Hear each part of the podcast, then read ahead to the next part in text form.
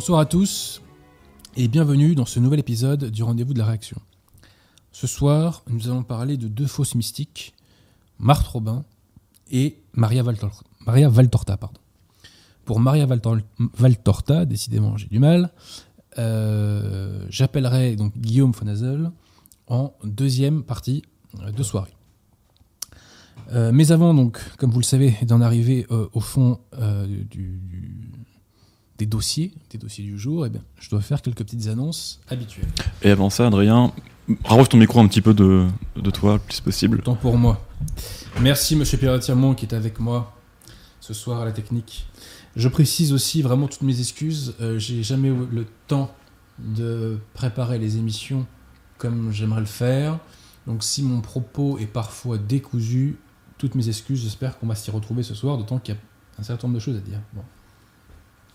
Donc d'abord les annonces habituelles. Donc si vous êtes francilien et que vous voulez acheter un bon bouquin, n'hésitez pas à passer euh, à la librairie française, 5 rue Auguste Bartholdi, dans le 15e arrondissement, métro Lamotte Piquet, euh, Grenelle ou Duplex. Le- la, librairie, par ailleurs, a un site internet. hein. Euh, concernant les librairies, les librairies amies, un mot aussi de la librairie des deux cités à Nancy, qui elle aussi a un site internet sur lequel vous pouvez, vous approvisionner. Et euh, enfin, si vous voulez un bon bouquin catholique ou contre-révolutionnaire, vous pouvez aller sur le site du collectif Saint-Robert Bellarmin, qui, cela tombe bien, a euh, fait un nouvel ouvrage, Monsieur Pierre Tirmont, ce que vous pouvez le mettre en image. Cet ouvrage est donc un missel pour enfants, donc si vous avez des enfants, je vous invite à vous intéresser à ce petit livre, qui est cousu, qui est dans un beau papier. Euh, De toute façon, le, CSRB fait, des beaux livres, hein, fait, fait des beaux objets en général, hein, même toujours. Donc, euh, c'est un missel pour enfants qui a été illustré par les sœurs de la maison de Sainte-Anne. Euh, et donc, euh, le missel s'appelle donc Mon premier missel, la messe et la passion de Jésus. Voilà, donc un petit peu de publicité, j'aurais dû la voir physiquement, hélas, je, l'ai oublié. Voilà. Ensuite, vous le savez, nous sommes ici pour agréger la qualité française. Donc, nous essayons, malgré le euh, Shadowban, de euh, donner un maximum de visibilité à des chaînes YouTube qui mériteraient d'en avoir un peu plus. Donc, euh, je pense à la chaîne YouTube qui monte, malgré le silence des médias, euh, Catholique de France, hein, qui fait vraiment un travail remarquable. Vraiment, je, salue leur travail, qui est vraiment, je dirais, euh, bah, qui qui est orthodoxe, premier mérite, et non des moindres, et qui est surtout euh, très bien fait, très propre, voilà, très propre. Donc il y a la chaîne YouTube euh, de l'abbé Grossin, Tour de David, il y a la chaîne YouTube du Père Jacques, Mont Carmel, euh, je sais plus trop ce qu'on a, il y a des paluchés des bouquins, euh, pour de la littérature, il y a la chaîne de Jonathan Sturel, la chaîne de Femmes à part, etc. De grâce, faites preuve de curiosité. hein. La curiosité, c'est un élément clé de l'intelligence. Donc, euh, plutôt que de regarder des bêtises, eh bien, essayez d'agréger la qualité française, euh, de visionner et de partager un maximum. À ce sujet, hein, je rappelle que nous sommes de plus en plus shadowbannés. Euh, nous le ressentons très fortement sur le nombre de vues de tous les animateurs de Radio Athéna, très concrètement. Donc, si vous voulez que la radio survive et qu'elle soit encore dynamique, eh bien, il va falloir mettre un peu du vôtre. Vous le savez, il faut mettre un maximum de pouces bleus. Méthode Jean Laporte, méthode Pierre de Tirmont. Si vous êtes normal, mettez un commentaire. Donc quand je dis ça, je, discrimine euh, deux catégories d'individus. Donc les tarés, hein, donc les dingos, euh, s'il vous plaît, ne, perdez pas votre temps à commenter parce que de toute façon on, vous bannira. Et deuxième catégorie d'individus euh, que je discrimine, ce sont les impubères de la pensée. Voilà. Donc les impubères de la pensée. Et dingo, s'il vous plaît, ne perdez pas de votre temps. Il y a plein de chaînes YouTube qui seront ravis de vous accueillir. Allez chez eux et nous, ne nous faites pas perdre notre temps, s'il vous plaît. Bref, nous sommes un maximum shadowbannés par euh, YouTube. Euh, donc si vous voulez que la radio vive, eh bien c'est à vous de partager cette émission. Voilà. Euh, voilà, voilà. Donc, ah oui. Je ferai une séance de dédicace à la librairie française le 5 juin. Et euh, si la Providence le veut, ou le permet, eh bien, euh, mon nouveau livre sera alors disponible. C'est un ouvrage qui concerne Vatican II, qui sera, je crois, assez piquant, hein, assez piquant, assez épicé. Épicé, mais c'est aussi, euh, je crois, une lame très bien aiguisée et qui est adéquate pour porter des estocades fatales. On va dire ça comme ça. Voilà, donc le 5 juin prochain, je ferai une séance de dédicace à, la- librairie française. Je signerai euh, mon nouvel ouvrage et les anciens d'ailleurs. Et j'annonce que d'autres livres altitude, altitude sont, euh, euh, vont être publiés sous peu également, de beaux ouvrages catholiques et français, qui vous permettent de vous refranciser et, excusez du peu, d'élever un petit peu votre âme. Euh, donc nous allons recevoir Guillaume Fonazel. Parmi les chaînes YouTube, j'oubliais euh, Fidepost, hein, parce que Guillaume fait un très très bon travail. Et Guillaume a fait notamment une vidéo que je trouve moi géniale sur les délires liturgiques des conciliaires, qu'il a appelé la danse liturgique. Et il explique que ceci est la traduction logique, la mise en œuvre logique des textes de Vatican II, et que ce ne sont pas des dérives soi-disant isolées de la part de quelques zozos. La vidéo, je crois, on est autour de 2500 vues euh, aujourd'hui. Franchement, elle mériterait d'en faire au moins 10 fois plus. Je vous demande, si vous ne l'avez pas vue, d'aller visionner cette vidéo. Et si vous êtes parmi les meilleurs, je vous demande de la relayer. Nos ennemis n'ont jamais aucun scrupule pour relayer euh, le, contenu de leurs alliés et de leurs figures, si je puis dire. Alors faites-le. hein. N'ayez pas cette espèce de pudeur. Euh, vous avez entre vos mains une partie, je dirais, du destin de la cause. Donc usez-le, usez de votre capacité dans le bon sens. Voilà. Est-ce que, monsieur Pierre-Tirmo, vous pensez qu'on peut attaquer Marthe Robin? Oui, remercions Julien Comtesse pour son don. Il y a déjà des sous? Ouais. Alors, avant de commencer sur Marthe Robin, enfin sur le fond du dossier, je tiens à préciser une chose. Toutes les informations d'ordre factuel que je vais vous évoquer aujourd'hui ne viennent pas de sources catholiques. C'est-à-dire c'est des vacantistes, hein, comme on appelle aujourd'hui les catholiques. Toutes les sources que j'utilise aujourd'hui viennent de sources, enfin, sont d'origine conciliaire. Que ce soit ce livre entre guillemets contre Marthe donc en fait pour la vérité, de Conrad de Mester, ou que ce soit ces deux ouvrages de Monsieur Pierre Vignon, Marthe en vérité, qui est pro Marthe Robin, LOL, et celui de Monsieur Dumouche, qui, celui-là, je vous garantis qu'on va, en- enfin, il va nous faire un peu rire, rire jaune, hein, rire jaune. Mais euh, c'est bon, bref, on, en reparle tout à l'heure. Donc tout ce que je vous dis est d'origine conciliaire. Je vais évoquer aussi euh, des clercs conciliaires ou euh, des responsables conciliaires qui, ont, qui sont aujourd'hui accusés, de façon d'ailleurs assez établie me semble-t-il, de- d'actes pédocriminels ou criminels euh, tout court. Ce ne sont pas des accusations sédévacantistes, ce sont encore une fois des accusations euh, qui sont portées par des sources conciliaires. Je n'y peux rien si, si, euh, si ces gens-là ont ce discours-là et si ça m'a l'air pardon, assez établi. Hein, donc, je répète bien, il n'y a aucune source CD vacantiste, entre guillemets, euh, concernant les éléments factuels, sauf à la limite un tout petit truc à la fin sur le contenu des conférences du Père Finet, mais c'est pas essentiel au propos d'aujourd'hui. Et tout vient, hein, à part ça, qui encore une fois qui n'est pas euh, au cœur de, mon propos d'aujourd'hui, euh, tout vient de sources conciliaires. Voilà. Alors, Marthe Robin est officiellement une bienheureuse de l'Église catholique. En réalité, nous allons le démontrer, je ne procède pas par affirmation, je procède par démonstration. Ceux qui m'ont qui m'ont lu pardon, euh, le savent, et ceux qui m'écoutent attentivement le savent, je fais des démonstrations. C'est pour ça que je fais péter un câble à la fois au système et à la fois aux complotistes. Bon. Donc moi, je procède par démonstration. Donc Marthe Robin, en réalité, est une fausse mystique de la secte conciliaire, et elle est la fondatrice d'une communauté euh, ou d'un réseau qui s'appelle les foyers de charité. Alors d'abord, qu'est-ce que c'est un bienheureux?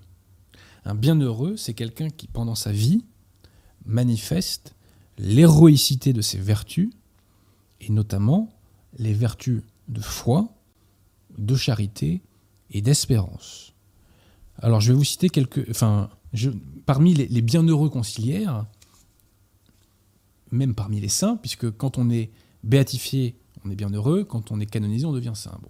Donc pour être bienheureux et saint, il faut manifester l'héroïcité de la vertu de foi, notamment.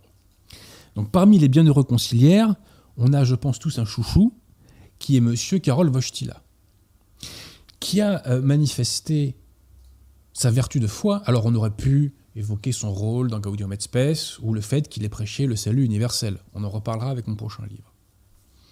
Mais on peut se limiter à dire que le Karol Wojtyla en question a manifesté l'héroïcité de sa vertu de foi, je crois le 2 février 1986, en Inde, en se faisant signer le front du signe des adorateurs de Shiva, au Tilak, je crois.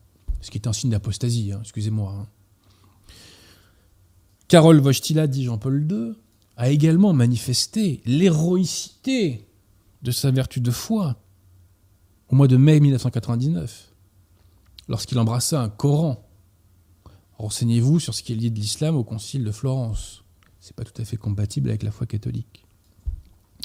Et ce même Karol Wojtyla a manifesté l'héroïcité de sa vertu de foi dans un discours du 21 mars 2000 qui était, je crois, en Jordanie, qui s'est tenu en dans lequel il a dit que Saint Jean-Baptiste protège l'islam. Donc que Saint Jean-Baptiste protège une fausse religion. Tout cela n'est pas sérieux. Tout cela n'est pas sérieux. L'abbé de la Roque de la Fraternité Saint-Pédis, à l'époque, avait écrit un ouvrage qui s'appelait, je crois, Jean-Paul II, euh, Doute sur une béatification. Monsieur l'abbé, si vous nous écoutez, vous pouvez douter de la béatification, mais depuis lors, Jean-Paul II, l'OL a été euh, euh, canonisé. Donc officiellement, c'est un saint. Or, les canonisations sont infaillibles. Je renvoie à ma vidéo sur Léon XIII dans laquelle je répondais au père Horowitz. Je fais une mise au point sur toutes les erreurs sur l'infaillibilité dites par le père Horowitz et j'évoquais que contrairement à ce qu'il disait, les canonisations sont infaillibles. Pionze a des textes parfaitement explicites à ce sujet. Donc, monsieur l'abbé de la Roque qui nous écoutait, je vous fais savoir qu'officiellement, Vostila, avec qui vous aviez été Unakum dans le passé, donc un dans la foi, parce que Unakum ça veut dire un dans la foi, n'en déplaise à ce que disent le Févris, qui essaie de nous faire croire que ça veut dire pour. Monsieur l'abbé de la Roque les autorités que vous considérez comme étant celles de l'Église catholique considèrent que Vostila est saint. Maintenez-vous ou pas votre ouvrage contre lui? Doutez-vous encore de sa béatification? Je pense que les fidèles de la fraternité aimeraient le savoir. Pauvres fidèles de la fraternité, qui ne savent pas sur quel pied danser, puisque un coup, euh, on leur dit qu'il faut voir dans les autorités conciliaires l'Église catholique, et un autre coup, on leur tient en off des discours CD vacantistes. D'ailleurs, moi, le premier prêtre CD vacantiste à qui j'ai parlé de ma vie, c'était un prêtre de la fraternité. C'était l'abbé Schaeffer que j'ai rencontré en 2011. Et chez qui j'ai dîné. Et à l'époque, je lui évoquais tous les arguments, euh, parce que je fréquentais des lefévristes socialement, euh, que mes camarades lefévristes, moi j'étais pas catholique à l'époque, euh, évoquait sur la question Vatican II et il était mort de rire. il disait un concile pastoral, mais ça n'a jamais existé, c'est n'importe quoi, etc. Un concile, c'est dogmatique, etc. Bref. Bref, bref, bref. Je m'égare. Donc, nous allons traiter du cas Marthe Robin. Alors, d'abord, pour vous faire une présentation de Marthe Robin, je vais vous lire des extraits d'un texte issu d'un groupe qu'on appelle la Contre-Réforme catholique, qui sont des conciliaires. Je reviens là-dessus. Ce sont des conciliaires. C'est un groupe qui a été créé par l'abbé Georges de Nantes dans les années 60. L'abbé de Nantes est, je crois, le tout premier euh, à avoir fait la critique des textes de Vatican II, mais il n'a jamais pris ses distances par rapport à la secte conciliaire. Et euh, au fil du temps, bah, il, a, il a fini par dire la messe biscotte. Voilà.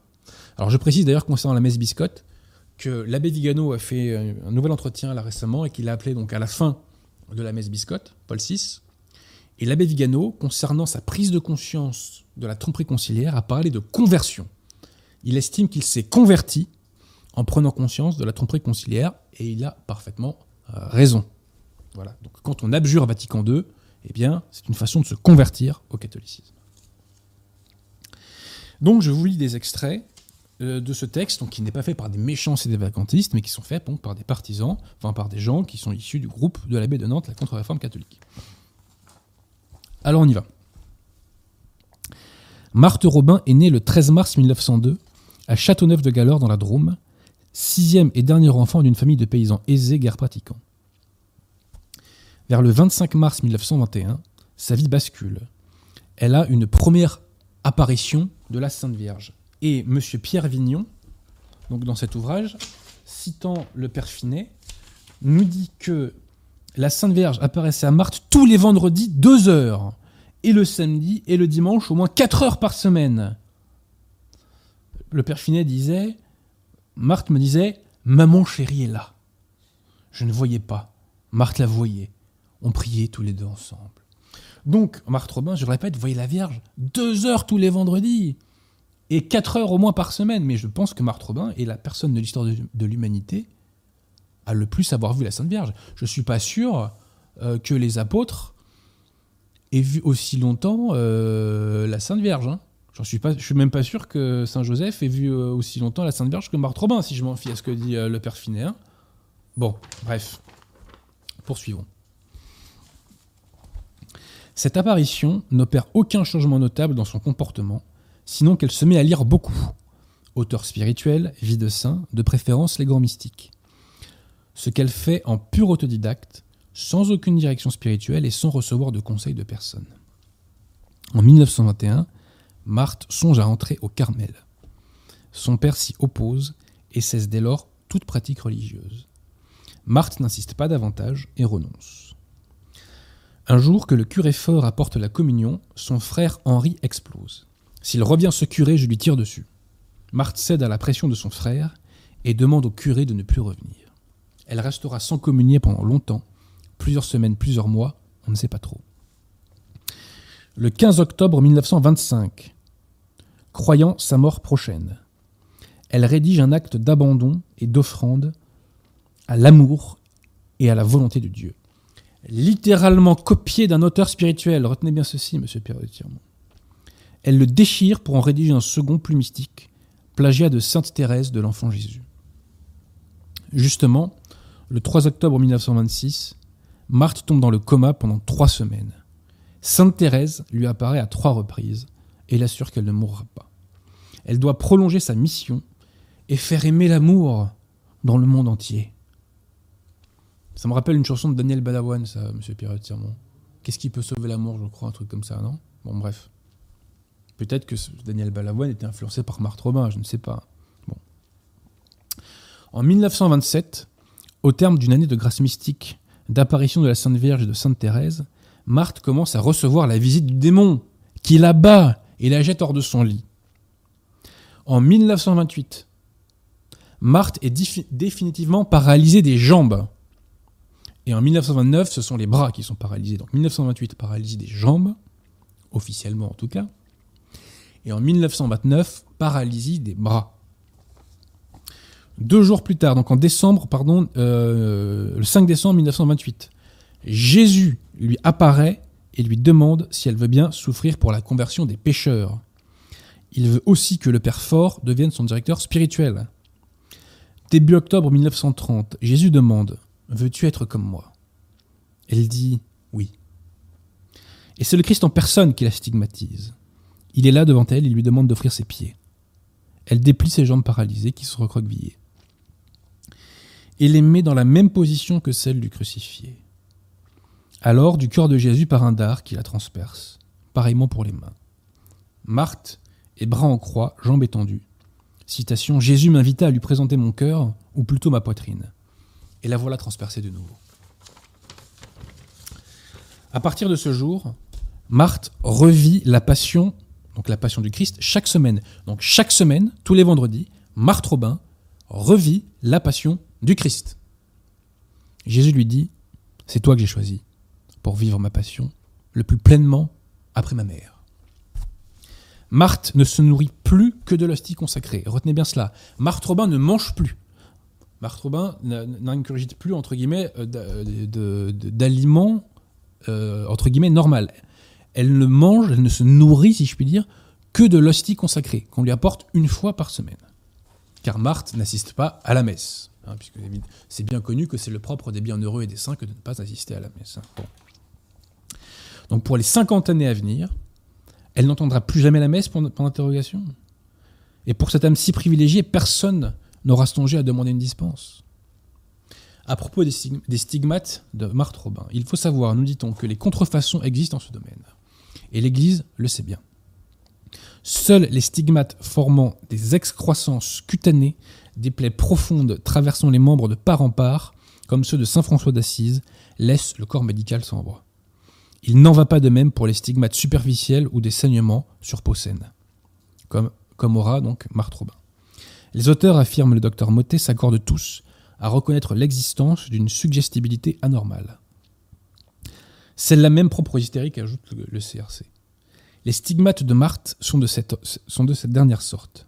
Et c'est pourquoi il n'impressionnait pas du tout l'ami de Marthe, le psychiatre Paul-Louis Couchou. Les nouvelles de sa stigmatisation et des passions, donc qu'elle revit tous les vendredis, hein, qui se renouvellent chaque semaine, se répand et attire foule de gens. Une sorte de liturgie domestique se crée autour de la malade, dont Madame Robin devient la gérante. Elle reçoit par exemple les cadeaux laissés par les gens. Près de 100 000 personnes vont venir consulter Marthe Robin, dont un certain Monseigneur Marcel Lefebvre. hein. En moins de 10 ans, Marthe Robin se constitue un impressionnant réseau de relations. En 1933, Jésus demande à Marthe Robin de fonder les fameux foyers de charité dont on a parlé. Il s'agit de faire vivre dans un même ensemble de bâtiments des laïcs, hommes et femmes, en famille ou célibataires, désireux de suivre l'exemple des premiers chrétiens et de former entre eux une communauté. Il appelle cela la grande œuvre de son amour.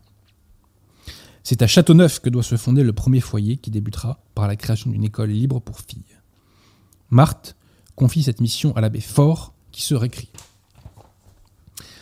C'est alors qu'intervient l'étrange mademoiselle Émilie Blanc, d'un milieu mystique lyonnais, brûlant des mêmes aspirations que Marthe, et qui se sent poussée à fonder quelque chose. Marthe est subjuguée par sa nouvelle amie. Plus tard, oubliant un instant les paroles de notre Seigneur, elle dira que l'idée des foyers de charité est venue de mademoiselle Blanc. Le père Finet rencontre Marthe le 10 février 1936. Leur entretien dure trois heures, une heure sur la Sainte Vierge, une heure sur le nouvel apostolat des laïcs, une heure sur la Pentecôte d'amour qu'ils attendent tous les deux. Le père Finet va devenir le directeur spirituel de Marthe Robin. Et c'est lui qui va animer principalement les retraites dans les fameux foyers de charité. Alors, il s'avère que les foyers de charité, enfin la direction actuelle des foyers de charité, a créé une commission au sujet des abus d'ordre sexuel faits par le père Finet. Cette commission n'émane pas, contrairement à ce que dit Arnaud Dumouche, euh, de la commission épiscopale de France. Euh, et donc, que va établir cette commission? Cette commission va recueillir 26 témoignages de femmes qui euh, étaient collégiennes à l'époque au foyer de charité et qui se sont plaints d'agressions sexuelles pendant les confessions. Et ces femmes, lors de ces faits, avaient entre 10 et 14 ans. Ces propos ne sont pas de moi ou de méchants et des vacantistes. Nous mettrons, euh, après l'émission en description, le lien de KTO TV, dans lequel est interviewé l'actuel supérieur euh, des foyers de charité, qui évoque tous ces faits. Donc, 26 femmes se sont plaints d'actes pédocriminels.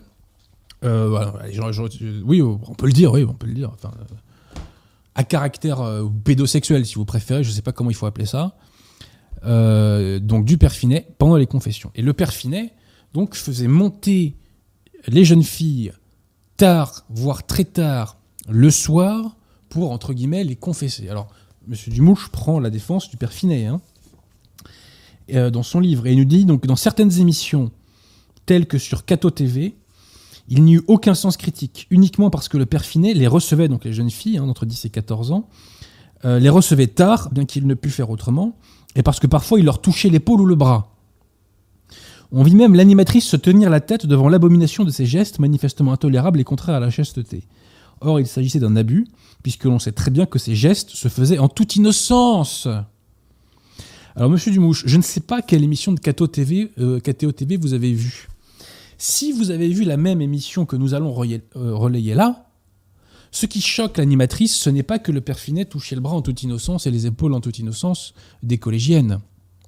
Ce qui la choque, c'est que le père Finet faisait monter tard, voire très tard, le soir, des jeunes filles dans sa chambre pour officiellement les confesser. J'informe les conciliaires, parce que si je m'en fie à ce que dit Guillaume Cuchet, ils ne se confessent plus pour l'immense majorité d'entre eux. Et de toute façon, euh, la plupart de leurs, confessions sont invalides parce que leurs prêtres ne sont pas validement ordonnés. J'informe les conciliaires que pour se confesser, il y a un lieu qui s'appelle le confessionnal. Voilà. Et c'est au confessionnal qu'il fallait que le père Finet confesse les petites filles entre 10 et 14 ans. Et non pas dans sa chambre très tard, le soir, comme soi-disant il était obligé, nous dit Monsieur Dumouche. Bref, euh, encore une fois, ce sont que, euh, je ne fais que euh, relever hein, ce qui a été établi par la commission.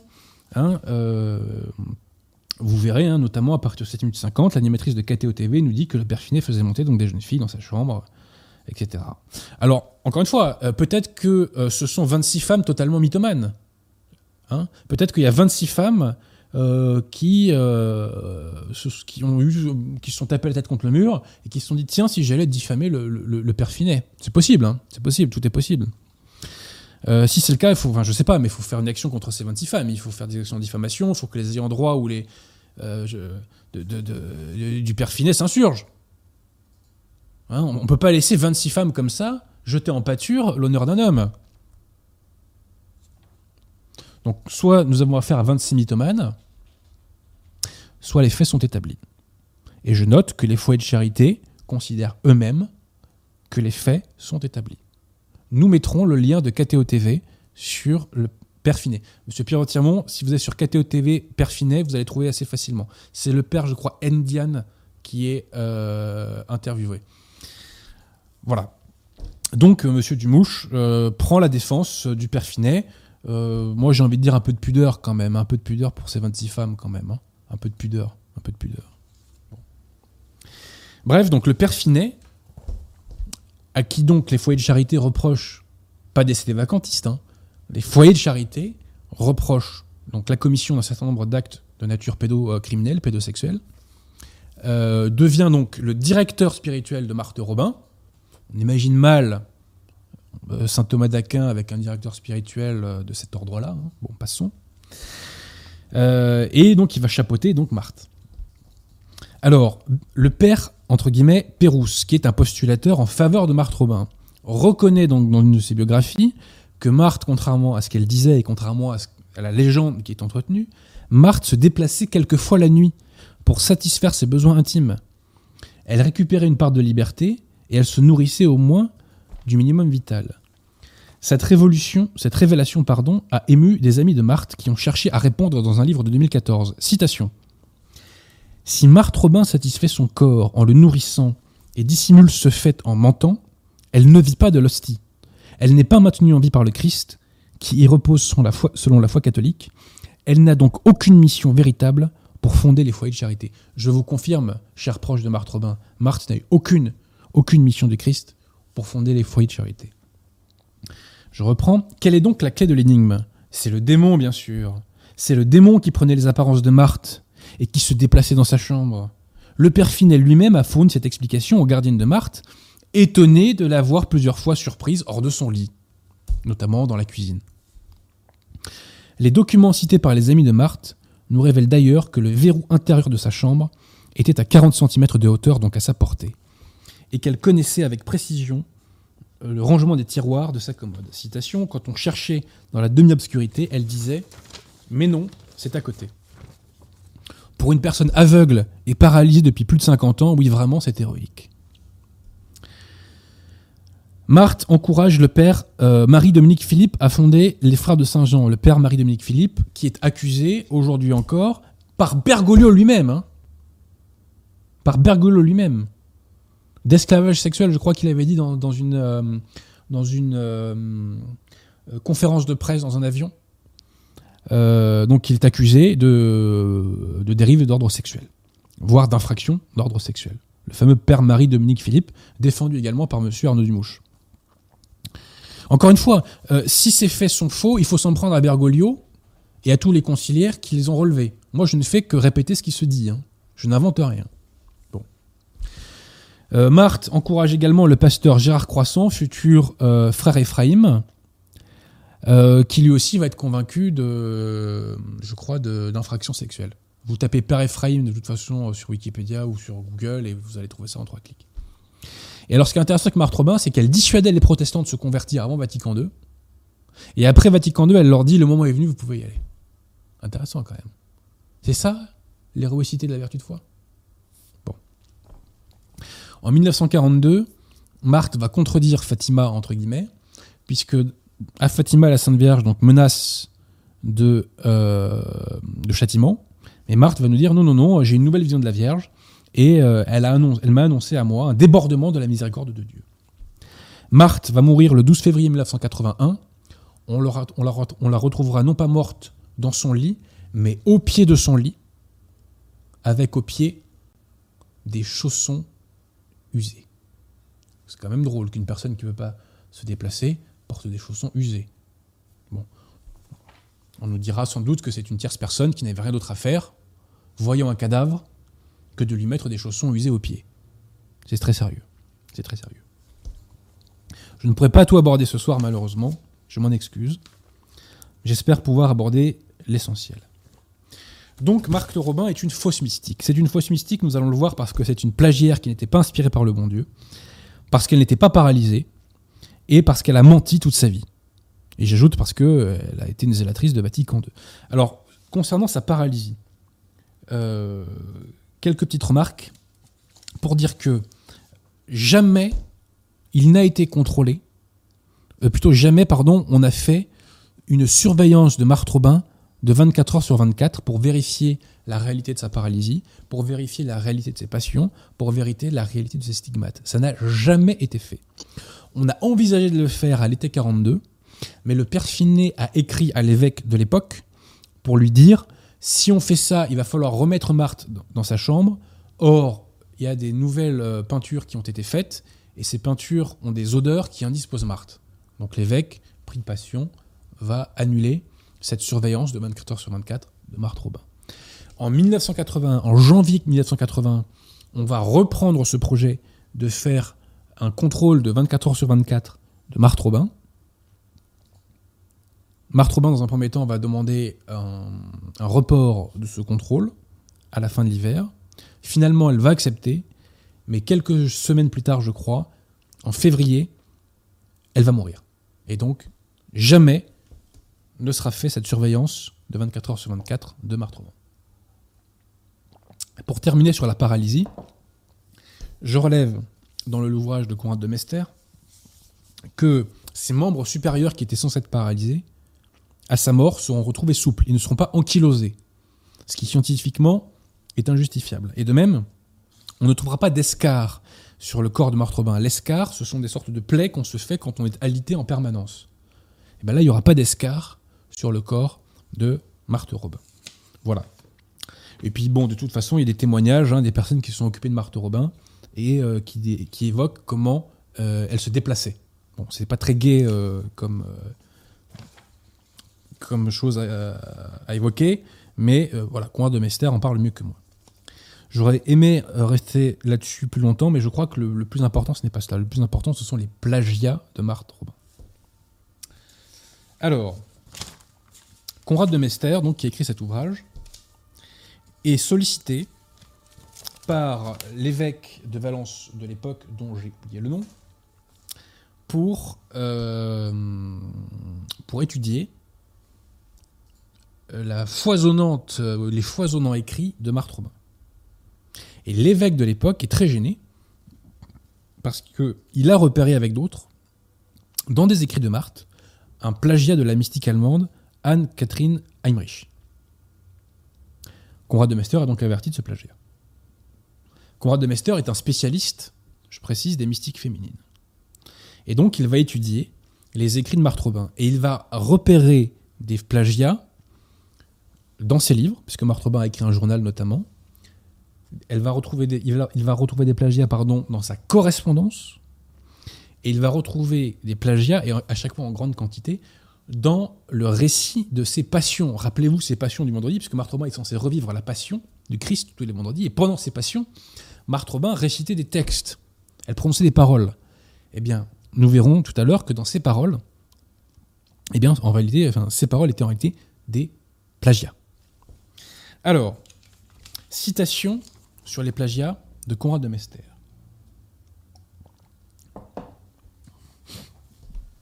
Alerté dès le premier soir à l'évêché de Valence parce que j'avais appris sur les emprunts non déclarés de Marthe, présents dans ses écrits, je restais attentif à repérer éventuellement d'autres sources étrangères. Quelle ne fut pas ma surprise lorsque je tombais sur la biographie de Madeleine Semer, La convertie de la Grande Guerre, ouvrage publié en 1923, où je reconnus une similitude frappante avec les affirmations de Marthe sur sa propre évolution spirituelle.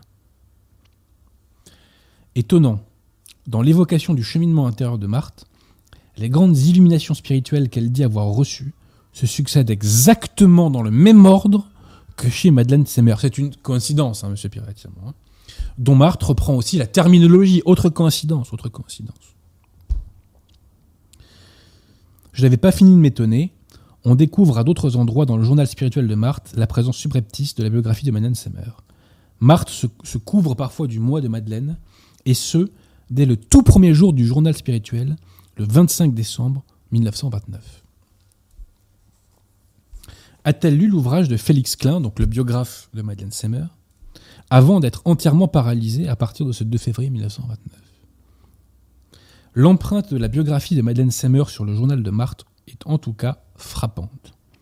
Si pour le premier volume du journal de Marthe, j'ai rassemblé au moins 30 renvois à la biographie de Madeleine Semer, pour le troisième volume, je parviens à une bonne centaine. Marthe donne l'impression que les réflexions, les découvertes et les expériences évoquées dans le journal viennent d'elle-même, de sa propre inspiration. En réalité, en transcrivant Madeleine Semer, Marthe dépersonnalise pour ainsi dire l'auteur de ses pensées et paroles pour se les incorporer. Le jeu de Marthe Robin glisse silencieusement dans le jeu de Madeleine. Ce qui est propriété de Madeleine se présente comme propriété de Marthe, et le lecteur non averti ne remarque rien de ce mouvement de désappropriation. Il croit se trouver, devant Marthe de source pure. Alors, voici les auteurs que Conrad de Mester, enfin les auteurs plagiés que Conrad de Mester a relevés dans les différents écrits de Marthe Robin. Adelaine Garnier, Suzanne Fouché, Dina Bélanger, Paul de Gégère, Marie-Vincent Bernado, Thérèse Durnemin, le cardinal de Bérulle, les Chanon Astruc et Costa de Beauregard, le père Jean-Édouard Lamy, Gertrude Delpha, Catherine de Sienne, Thérèse d'Avila, Sainte Marguerite Marie Alcock, Angèle de Foligno, Saint-Jean de la Croix, Élisabeth de la Trinité, Lucie Christine, Louis-Marguerite Claret de la Touche. Vous me dites quand euh, ça vous ennuie, hein, Pierre hein. euh, Madeleine Semer et son biographe Félix Klein. Marie-Antoinette de Goisser, euh, Véronique Giuliani et son biographe Désiré Desplanches, Gemma Galgani, euh, alors Mechtilde Dackborn, Henri Cusin et tous les auteurs évoqués par lui, Anne-Catherine Emmerich, et bien sûr, Sainte Thérèse de Lisieux. Alors, Marthe Robin plagiait donc ses auteurs pour l'écriture de ses propres livres. Nous verrons tout à l'heure qu'elle les plagiait pour ses passions, et euh, elle les plagie aussi pour ses correspondances. Et ce qui est très intéressant, c'est de voir comment l'auteur a démasqué la Marthe Robin, qui donc savait écrire et donc n'était pas paralysée, euh, pour euh, le plagiat de ses correspondances. Alors, il faut savoir que Marthe avait deux façons de faire écrire ses lettres. Soit elle dictait directement à un secrétaire aléatoire une lettre, soit elle remettait à ce secrétaire un brouillon terminé que ce secrétaire devait réécrire puis ensuite envoyer. Conrad de Mester, alors attendez, je précise, pourquoi je vous, fais- cette précision? Parce que le père Vignon, donc, euh, enfin père, euh, il n'est pas euh, pas validement ordonné, pardon, nous dit que la thèse du père de Mester repose, je cite, sur quelques éléments d'ordre graphologique qu'il a repérés à la loupe sur des photocopies. Archi faux. Nous allons voir que, concernant les plagiats des lettres, le travail de Conrad de Mester ne repose pas en premier lieu sur la graphologie. Le père de Mester va regrouper un certain nombre de brouillons qui ont servi les secrétaires de Marthe. Secrétaire, je mets des guillemets. Et en fonction de leur graphologie, mais nous allons voir que c'est pas ça qui est central, il va les regrouper donc en cinq groupes, puisqu'il estime que cinq groupes de lettres, euh, enfin qu'il y a cinq écritures différentes en fait, voilà. Donc il fait un groupe par écriture, un groupe par écriture. Donc il repère cinq écritures différentes. Mais dans ces écritures différentes, donc qui sont officiellement celles de personnes différentes, le père de Mester va remarquer une quantité hallucinante, non seulement de fautes d'orthographe, mais de fautes de grammaire extrêmement singulières, extrêmement rares, extrêmement spécifiques, extrêmement particulières. Par exemple, par exemple le mot c'est-à-dire. Ces cinq personnes différentes, officiellement, écrivent le mot c'est-à-dire de la même façon. C'est-à-dire le c'est, pas de tiret, et pas de tiret, etc. etc. Donc sans tirer. Les cinq personnes écrivent c'est-à-dire de la sorte. C'est quand même curieux. Autre exemple, la la lettre J. La lettre J n'est jamais écrite par ces personnes avec des points. Personne ne sait écrire la lettre J euh, dans la Drôme. Curieux. Les mots bientôt et plus tôt ne sont jamais écrits avec l'accent circonflexe. Mais alors personne dans la Drôme ne sait écrire les mots bientôt et plus tôt. Et c'est encore plus fort le mot déjà. Le mot déjà est écrit avec quatre fautes. Alors le mot déjà n'est contenu que dans trois groupes d'écriture, mais à chaque fois il est écrit de la même façon. Il écrit ainsi, donc il y a le D, détaché le E avec un accent, attaché au J sans point, et détaché plus loin le A sans euh, accent. Donc je répète, D, détacher le E et le J euh, donc dans un petit bloc, sans point sur le, sur le J, et détacher le A sans accent. Vous connaissez, monsieur Pierre-Tiron, des gens qui écrivent le mot déjà euh, comme ça vous? Non. Et ben dans la Drôme, apparemment, tout le monde écrit le mot déjà comme ça. C'est incroyable. Qu'est-ce qu'ils ont, ces habitants de la Drôme? Pour faire une enquête, là, monsieur Pierre-Tiron. Bref, vous l'avez compris, en réalité, Marthe Robin a inventé cinq écritures dans laquelle elle a reproduit à chaque fois ces fautes d'orthographe et de grammaire qui sont extrêmement spécifiques. Et on retrouve à chaque fois les mêmes fautes. hein. Euh, donc confusion entre l'infinitif et le participe passé, confusion entre le futur et le conditionnel, euh, euh, erreur aussi sur le mot ou, avec ou sans accent, confusion sur le mot quand, quand avec un D ou quand avec un T, etc. Voilà comment le père de Master a, le de Mester, a démasqué la plagiaire Marthe Robin. Alors pour vous donner une idée, euh, le père de Master donne des exemples, et je précise qu'à la fin du bouquin, il y a, plein, plein, plein, plein de pièces euh, reproduites. hein. Ah oui, aussi, attendez, si je la retrouve, c'est un argument supplémentaire. Est-ce que je vais le retrouver? Ouais, c'est ça. Page 390. Donc pour vous donner un exemple, le père de Master reproduit un grand nombre de, de- de citations plagiées, Marthe, et en fait, il met ces citations, enfin, il met ce qui est plagié en, en gras, et il met en italique ce qui est laissé en substance, mais dont le mot est changé. Donc, pour vous donner une idée, voici l'exemple. Donc, c'est une lettre de Marthe Robin, donc du 15 janvier 1936. Voici les plagiats euh, repérés dans la lettre. Est-ce que, M. Pierre-Tirmont, on voit suffisamment la, la- euh, ce qu'il y a en gras sur les, les pages? Ouais. Donc voilà comment faisait la plagiaire Marthe Robin. Voilà. Donc, la matérialité de ces plagiats est absolument incontestable. Mais Marthe Robin n'a pas que plagié dans le cadre euh, de ses courriers. Marthe Robin a également plagié dans le cadre de ses fameuses passions qu'elle revivait soi-disant tous les vendredis. Je m'explique. Pendant que Marthe, entre guillemets, revivait sa passion, elle récitait des prières qui lui étaient inspirées, bien entendu, par le bon Dieu. hein, officiellement en tout cas. Le père Fort ou le père Finet assistaient à ces passions. Et il prenait des notes, donc, de ce que disait Marthe pendant qu'elle revivait la passion.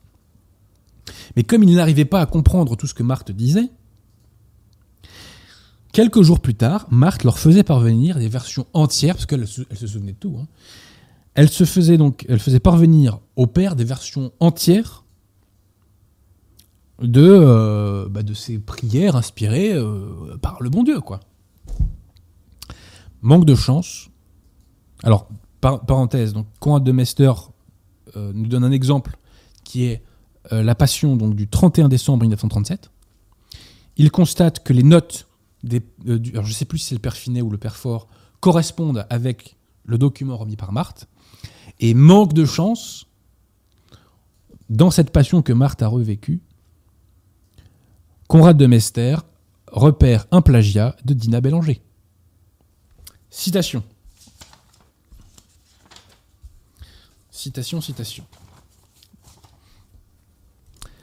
Cela signifie que proférant pendant sa passion les mots de Dina et ses propres ajouts, Marthe a déjà en tête le texte de la prière complète. Elle le connaît, elle le possède. Autrement dit, avant la passion, la prière complète a été préparée, composée et mémorisée par Marthe. Elle connaît pour ainsi dire le texte par cœur et en récite des passages à l'heure de sa passion. Paraissant absorbée dans un état extatique, elle a en tête des paroles cueillies à l'avance dans l'autobiographie de Dina Bélanger et qu'elle assume dans sa prière finale lorsqu'elle les porte par écrit comme venant d'elle-même. Au fond, cette façon de faire est proche de celle qu'elle utilise pour composer ses lettres, ses notes intimes, ses journaux spirituels et ses récits de la passion. C'est son style, son jeu, sa fraude. Il est pénible de le dire, mais Marthe joue sa passion. Elle joue un rôle, et de façon impressionnante. Loin d'être paralysée, comme ses écritures personnelles le prouvent, elle est capable de se mouvoir, de gesticuler, de se dresser dans son lit, pour suggérer par exemple les chutes de Jésus et sa mort. Se jetant parfois contre la commode qui touche son grabat, elle garde un contrôle suffisant pour ne pas se blesser gravement. Les bras protecteurs de l'assistant spirituel essaient de l'accompagner, et c'est par contre d'accompagner ses mouvements brusques et vice-versa, car Marthe de surcroît n'est pas aveugle, etc. Donc Marthe Robin est une excellente comédienne, en plus d'être une plagiaire. Alors, aussi, donc, concernant le plagiat, petit exemple, page 390, vous voyez, là, euh, dans cette lettre, vous voyez, Marthe Robin rajoute quelque chose au coin de la lettre. Et elle dit ceci Je n'ai plus que ce petit coin pour vous embrasser avec, euh, vous embrasser avec tout mon cœur, comme nous le faisons, faisions, pardon, c'est difficile à lire, excusez-moi, il y a quelques jours, et tatata, tatata, tatata. Conrad de Mester fait remarquer que si une secrétaire avait écrit cette lettre, eh ben, qu'aurait fait la secrétaire Tout simplement, bah, elle aurait pris une lettre euh, nouvelle. Elle serait allée chercher euh, une autre feuille de papier. Donc si euh, on retrouve ça en coin, c'est parce que c'est Marthe qui l'a fait. Voilà. Voilà, voilà. Bref, le- Père Conrad de Mester établit de façon implacable, implacable, les plagiats de Marthe Robin. D'ailleurs, le Père Vignon, entre guillemets, ou plutôt Pierre Vignon, est bien contraint de le reconnaître. Mais, pour défendre Marthe, il va reprendre euh, la défense, en l'améliorant, la défense de la famille de Marthe Robin. On ne peut pas parler de plagiat à proprement parler, nous dit-on, parce qu'il n'y avait pas d'intention frauduleuse, il n'y avait pas d'argent à gagner. Certes, mais Marthe Robin a fabriqué son personnage de mystique sur la base de ses plagiats. Pierre Vignon va enchaîner en nous disant ceci. Alors, je précise quand même que Pierre Vignon, concernant le père Finet, dont on a évoqué le passif, nous dit Le père Finet a été grand, quoi qu'on puisse en dire. C'est qui euh, Ce sont les 26 plaignantes, euh, monsieur Vignon? Les 26 mythomanes, n'est-ce pas? C'est malgré ce qu'elles en disent, c'est ça Le père Finet a été grand? Bref. Alors, Pierre Vignon nous rassure, page 97 de son livre. Le plagiat, en réalité, était involontaire. C'est un plagiat involontaire, c'est-à-dire qu'on plagie des dizaines d'auteurs dans des quantités hallucinantes de façon involontaire. Alors je précise hein, que euh, ce que j'ai évoqué sur la passion nous prouve que Marthe Robin n'était pas inspirée, en réalité, hein, dans ses passions. Et donc ça prouve bien qu'il y avait un plagiat absolument incontestable et une volonté de plagiat absolument incontestable. Je répète, Marthe Robin n'était pas inspirée pendant ses passions. Et le bon Dieu n'inspire pas des plagiats. Faut être sérieux trois secondes et demie quand même. Hein. Alors que nous dit Pierre Vignon? C'est comme ça qu'il s'appelle, oui, c'est ça. Pierre Vignon explique le plagiat involontaire par la cryptomnésie, qui exprime l'existence d'une mémoire cachée à la conscience. Et donc cela peut susciter, nous dit-il, un plagiat involontaire. Et à cette cryptomnésie, il faut ajouter l'encéphalopathie. Parce que l'encéphalopathie peut provoquer une hypermnésie, c'est-à-dire une amplification anormale de la mémoire. Amplification telle que Marthe va reproduire jusqu'à l'alinéa près, jusqu'au point-virgule près. C'est quand même exceptionnel, une mémoire comme ça. Elle aurait dû faire des concours, euh, des concours de mémoire. Elle aurait été championne du monde. Hein. Donc, à la cryptomnésie s'ajoute une encéphalopathie qui a généré une hypermnésie, donc une amplification de mémoire, qui a généré aussi une, ou plutôt qui s'accompagne d'une ekménésie, c'est-à-dire l'émergence de souvenirs anciens qui sont revécus de façon personnelle et actuelle. Petit problème, monsieur Vignon, petit problème. Ce que évoque Marthe dans ses plagiats sur son passé, des souvenirs. Elle s'approprie, entre guillemets, les souvenirs de différents saints. Donc là, on n'est pas dans le cadre d'une écménésie. Bon. Et à cela s'ajoute une capacité à s'identifier d'une part aux auteurs qui éclairaient ce qu'elle vivait, citation, d'autre part à le restituer comme étant, comme étant son expérience personnelle. Donc, il y aurait, donc selon M. Vignon, hein, c'est très sérieux, un plagiat involontaire dû à l'existence d'une mémoire cachée à la conscience, donc une cryptomnésie, auquel s'ajoute un cas d'encéphalopathie qui a provoqué une hypermnésie, c'est-à-dire une amplification de la mémoire. Là, on n'est plus dans l'amplification des mémoires, on, est dans le copier-coller. Hein. On est dans le copier-coller. Hein. Qui s'est accompagnée d'une ekménésie, c'est-à-dire l'émergence de souvenirs anciens revécus. Donc je répète, ce que dit Marthe, ce ne sont pas des souvenirs qu'elle a vécus, Monsieur Vignon, ce sont des, euh, textes qu'elle a pompés, hein, des souvenirs qu'elle a pompés, passez-moi la formule, à dessein. Cette argumentation est saugrenue, j'ai l'impression de lire un historien Dreyfusard.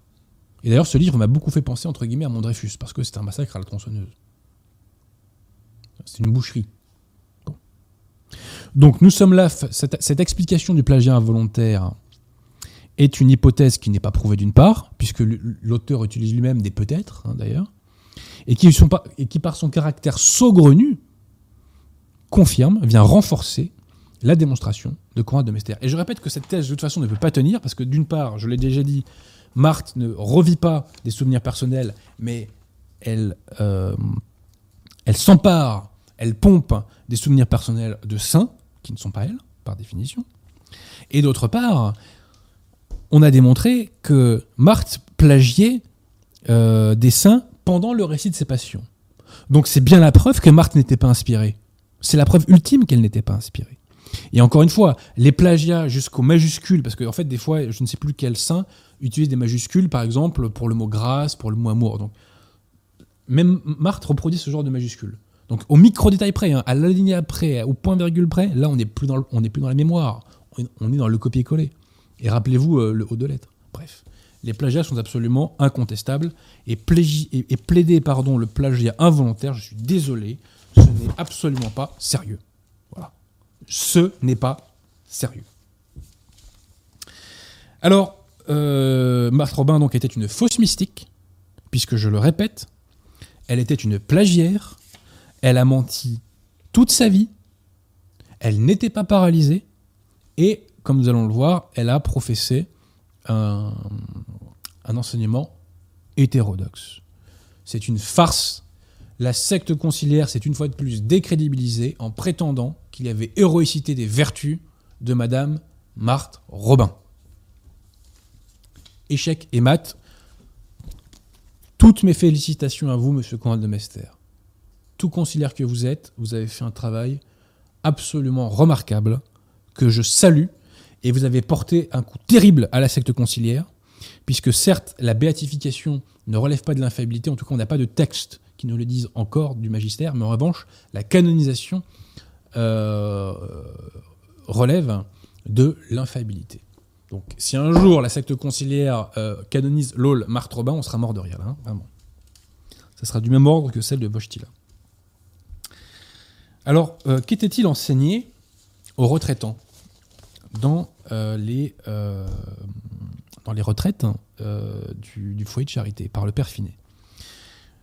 Je me réfère là à un magazine euh, qui était tenu par le père Barbara, enfin une revue qui était tenue par le père Barbara, qui s'appelle Fort dans la foi, numéro 48 de janvier 1977. Je salue le père Barbara, qui est un champion de la foi catholique.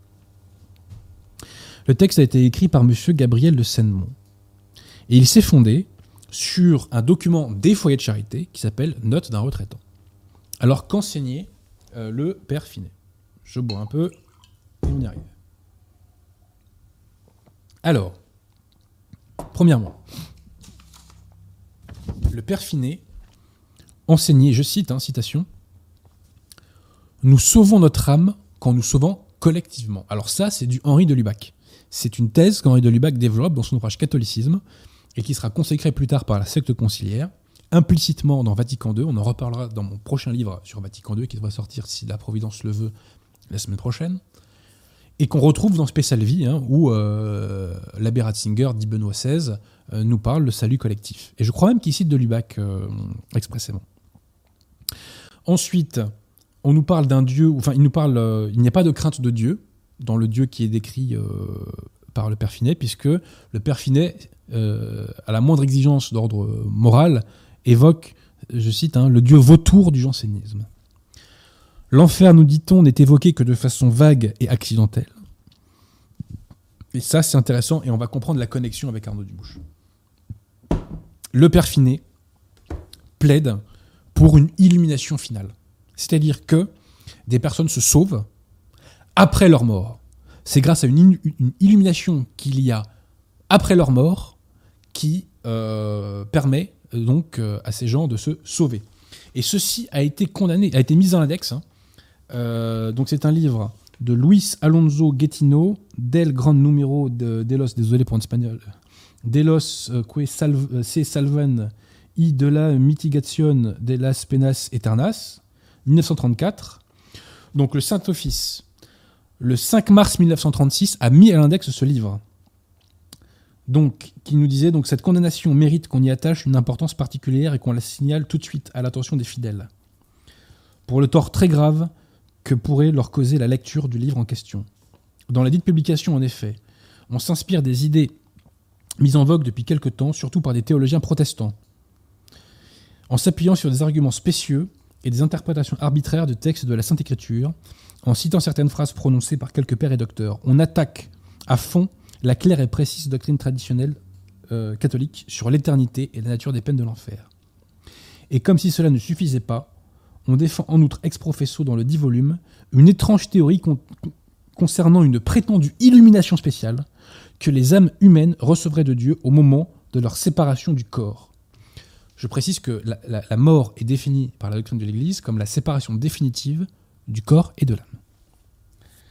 Donc, je répète, euh, comme si cela ne suffisait pas, on défend en outre ex professo dans le dit volume une étrange théorie concernant une prétendue illumination spéciale que les âmes humaines recevraient de Dieu au moment de leur séparation du corps, grâce à laquelle elles se convertiraient intimement et parfaitement au Créateur, et seraient ainsi justifiées et sauvées.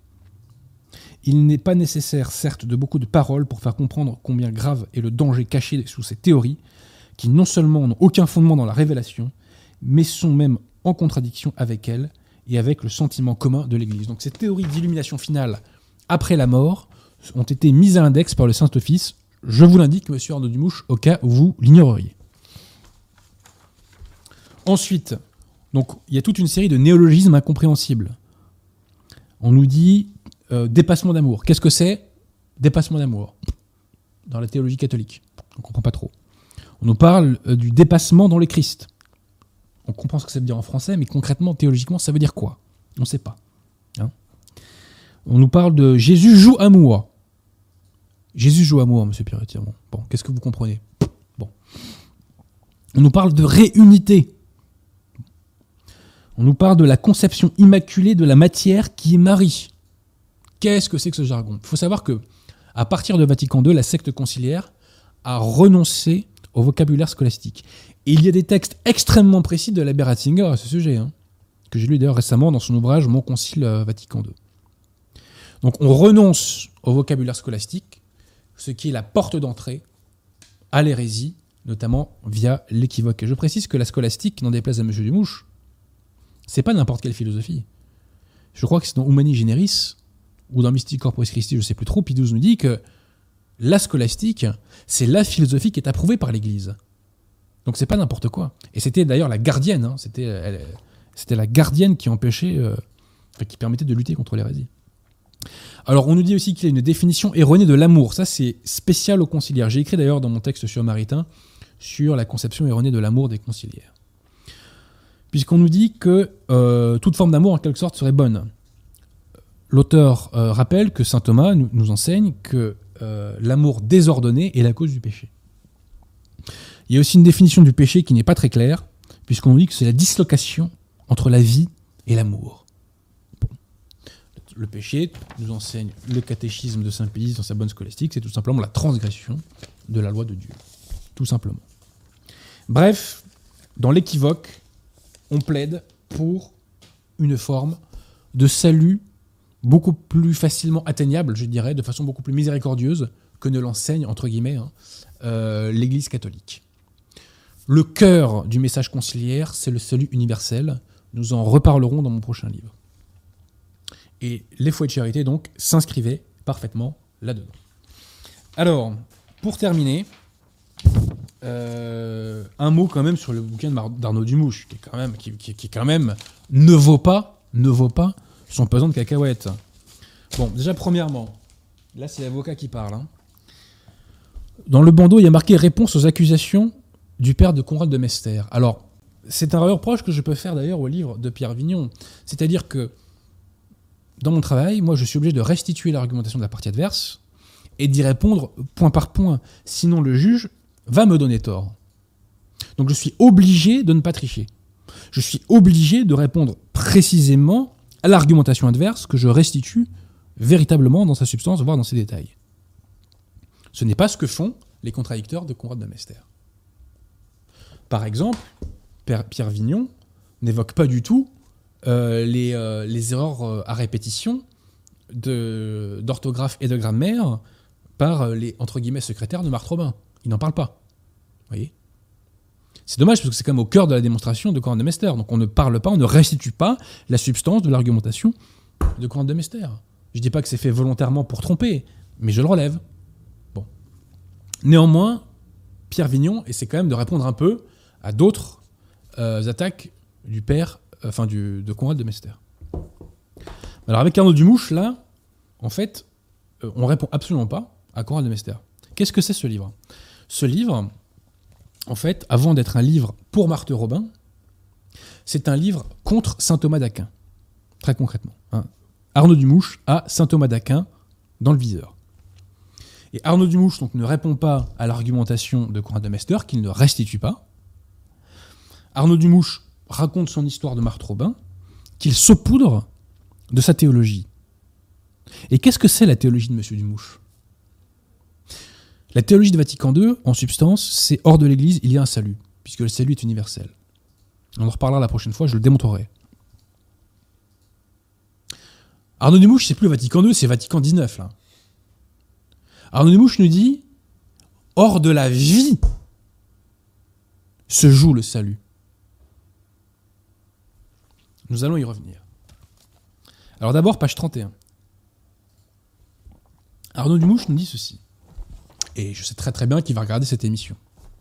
Peut-être qu'il y répondra d'ailleurs, ça lui permettra de buzzer. Arnaud Dumouche écrit À cette époque, en France, dans l'époque de Marc Robin, hein, la grande spiritualité des prêtres, plutôt traditionnelle, était de dire que toutes les grâces, sans exception, passaient par l'Eucharistie.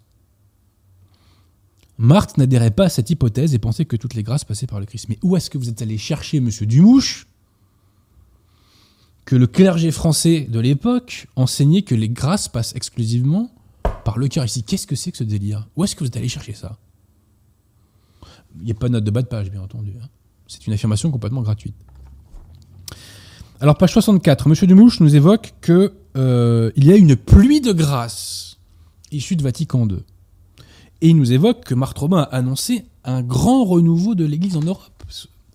Alors, moi, je vais vous résumer le grand renouveau du catholicisme en Europe, de l'Église en Europe.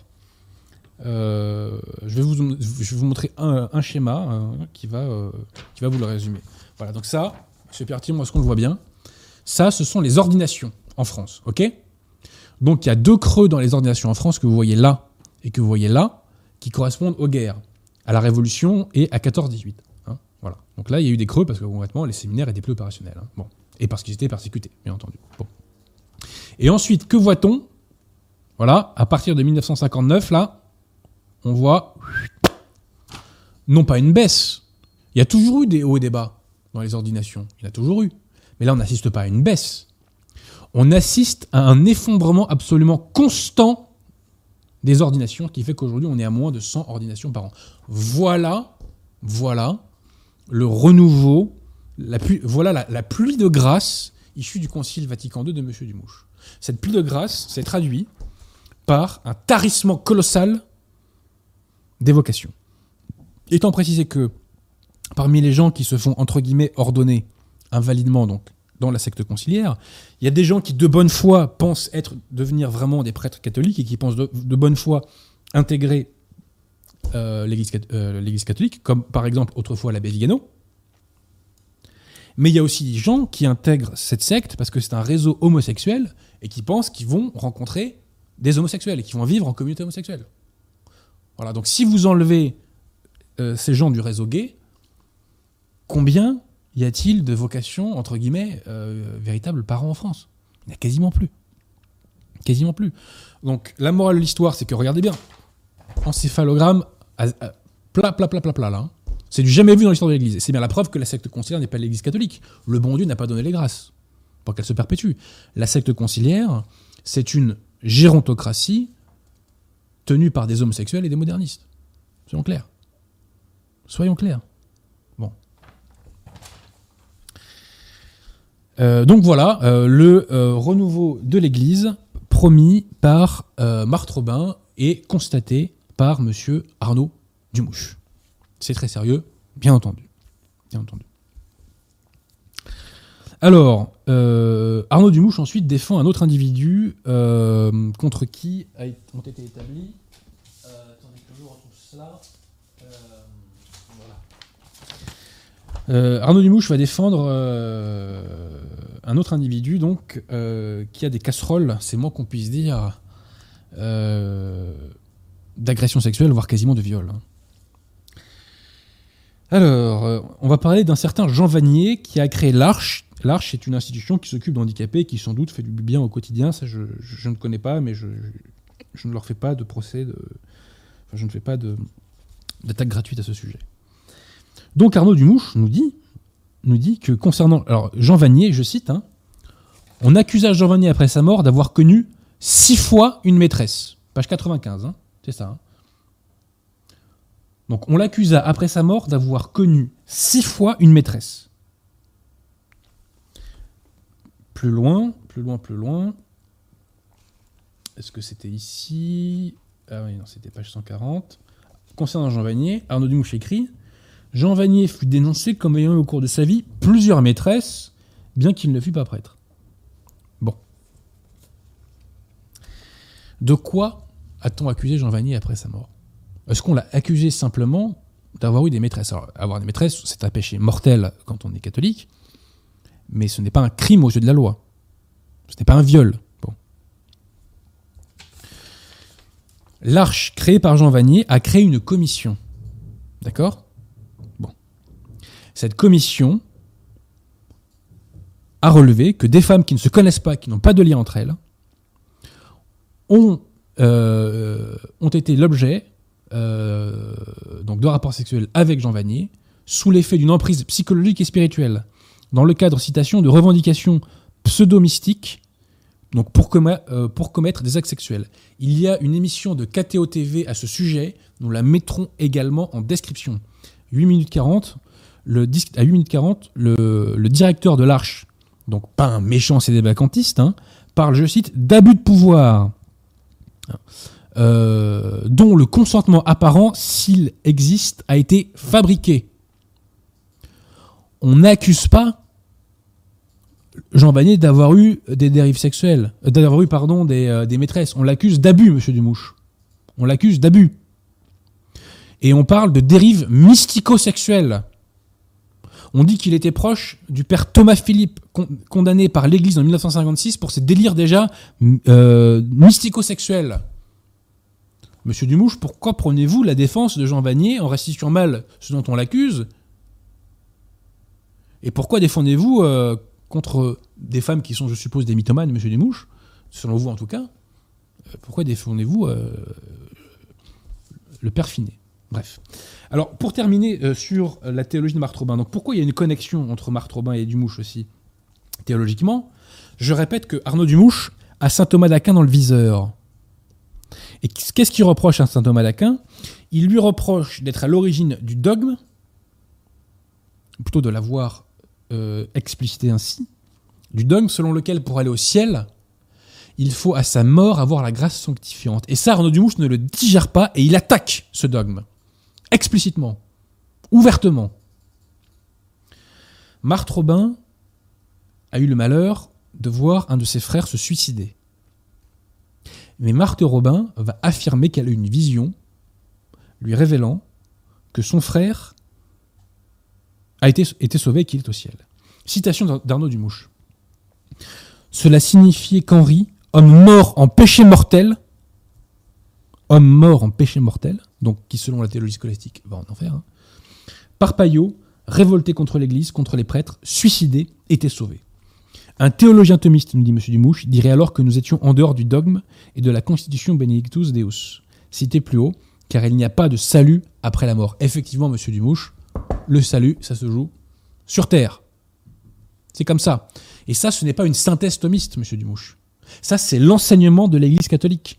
Alors, M. Dumouche nous dit, euh, page 112 dans son livre, que Vatican II a abandonné la théologie de saint Thomas d'Aquin.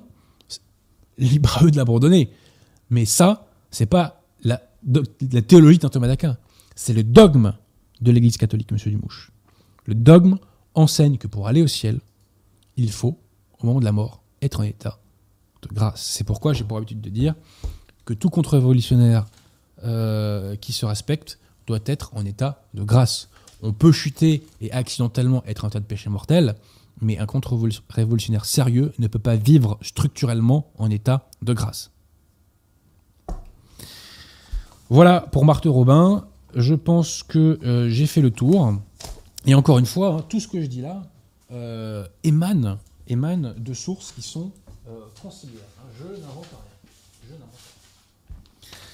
Est-ce qu'il y a des questions sur le sujet, M. Pierre-Timon, avant qu'on appelle Guillaume pour parler de Maria Valtorta? Oui, euh, The Phoenix te demandait ta, ta, source pour les ordinations, le graphique que tu as montré. Euh, alors ça, écoutez, euh, j'ai fait source ordination France et ça tombe en 3 ou 4e, c'est un PDF, c'est en ça tombe en 3 ou 4e, voilà. C'est un, un, dossier qui fait une vingtaine de pages. D'accord. J'aurais dû l'apprendre, excusez-moi, je, je, suis confus. Est-ce que je vais le retrouver tac, tac, tac. Merci à Myriam Seguin pour son don. Et. Ou de toute façon, si on, tombe le, Alors, si on tape le les termes. Ça s'appelle Les ordinations depuis 300 ans, reflet de la France. Entendu. La vérité des chiffres, et c'est quelque chose qui date d'octobre 2015. Voilà. Une question de Sibic Morito. Que pensez-vous de la thèse de Cassis Yacom? C'est une thèse que je ne partage pas, mais je ne diabolise pas les personnes qui, euh, qui adhèrent.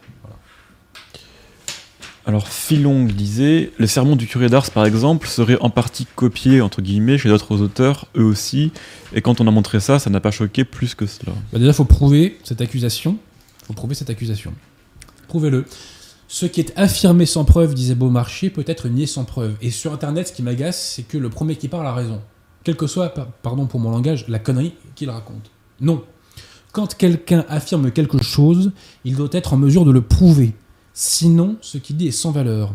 Nous sommes à l'ère de, euh, surtout de, enfin c'est la dissidence hein, qui agit comme ça, qui attaque en dénigrant, en insultant, en calomniant.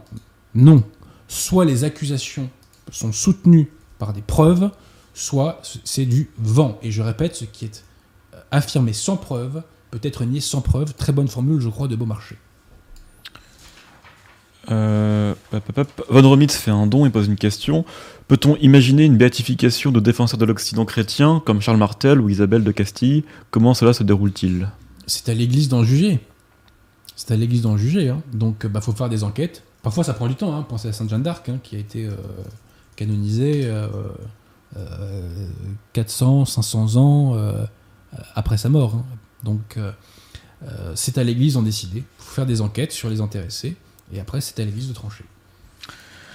Alors, sans rapport, mais c'est la dernière question de Joshua Graham. Euh, Monsieur Bozier, avez-vous jeté un œil à l'émission Face à l'info hier soir Zemmour, il retourne sa veste au sujet de Pétain. Prudence ou chutzpah Ah, je sais pas ce qu'il a dit, mais s'il l'a fait, c'est bien dommage. En effet. Et c'est tout pour les questions pour le moment. Il était face à qui d'ailleurs ça- J'irai voir Ah, ouais, c'est une bonne question, je ne sais pas. Euh, pop, pop, pop. Te demande ce que tu penses de pas mal d'AB, j'ai l'impression que c'est des faux AB, je sais pas. L'abbé Zin, Z-I-N-S. La Bézins, il est diacre. Bah, je connais pas grand chose de la Ouais. J'ai pas lu ses livres, à vrai dire. Est-ce qu'il est temps d'appeler Guillaume Von Hazel? Bah, s'il n'y a pas d'autres questions, euh, on appelle Guillaume. hein. Il y avait un autre AB, euh, pop, pop, pop, où est-ce qu'il est? Bon, je l'ai perdu, je le retrouverai après. Alors j'appelle.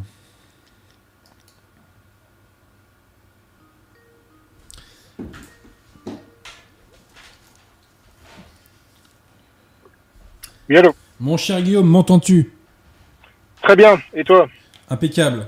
Bon, mais écoute, je suis content de t'avoir de nouveau euh, dans l'émission, puisque tu fais partie euh, de cette avant-garde catholique qui, euh, qui s'est constituée au sein de la nouvelle opinion publique. La nouvelle opinion publique n'est pas parfaite. hein. On y trouve le meilleur comme le pire, mais il s'est constitué euh, assez spontanément hein, depuis 2-3 ans une avant-garde catholique qui défend la foi, qui défend les principes, et tu en fais partie. Donc je suis content de t'avoir dans cette émission. Euh, alors, avant de, parler de Maria Valtorta, je renvoie les gens à la vidéo que tu as faite sur la danse liturgique, euh, sur les délires conciliaires liturgiques euh, pendant les messes biscottes Paul VI, qui est vraiment excellente. Et je t'en félicite publiquement parce que je l'ai beaucoup aimé. Et c'est le genre de vidéo qui fait du mal à l'ennemi et qu'il est euh, important donc de, mettre, euh, bah, de, bah, de- bah, de promouvoir et de diffuser à fond. Donc je demande hein, à toutes les personnes qui m'écoutent de diffuser à fond cette vidéo et puis au passage de vous abonner à la chaîne de Guillaume qui fait un travail remarquable. Euh, alors mon cher Guillaume, la dernière fois qu'on s'est appelé, donc c'était pour parler donc de l'ouvrage du père Berry que tu avais traduit.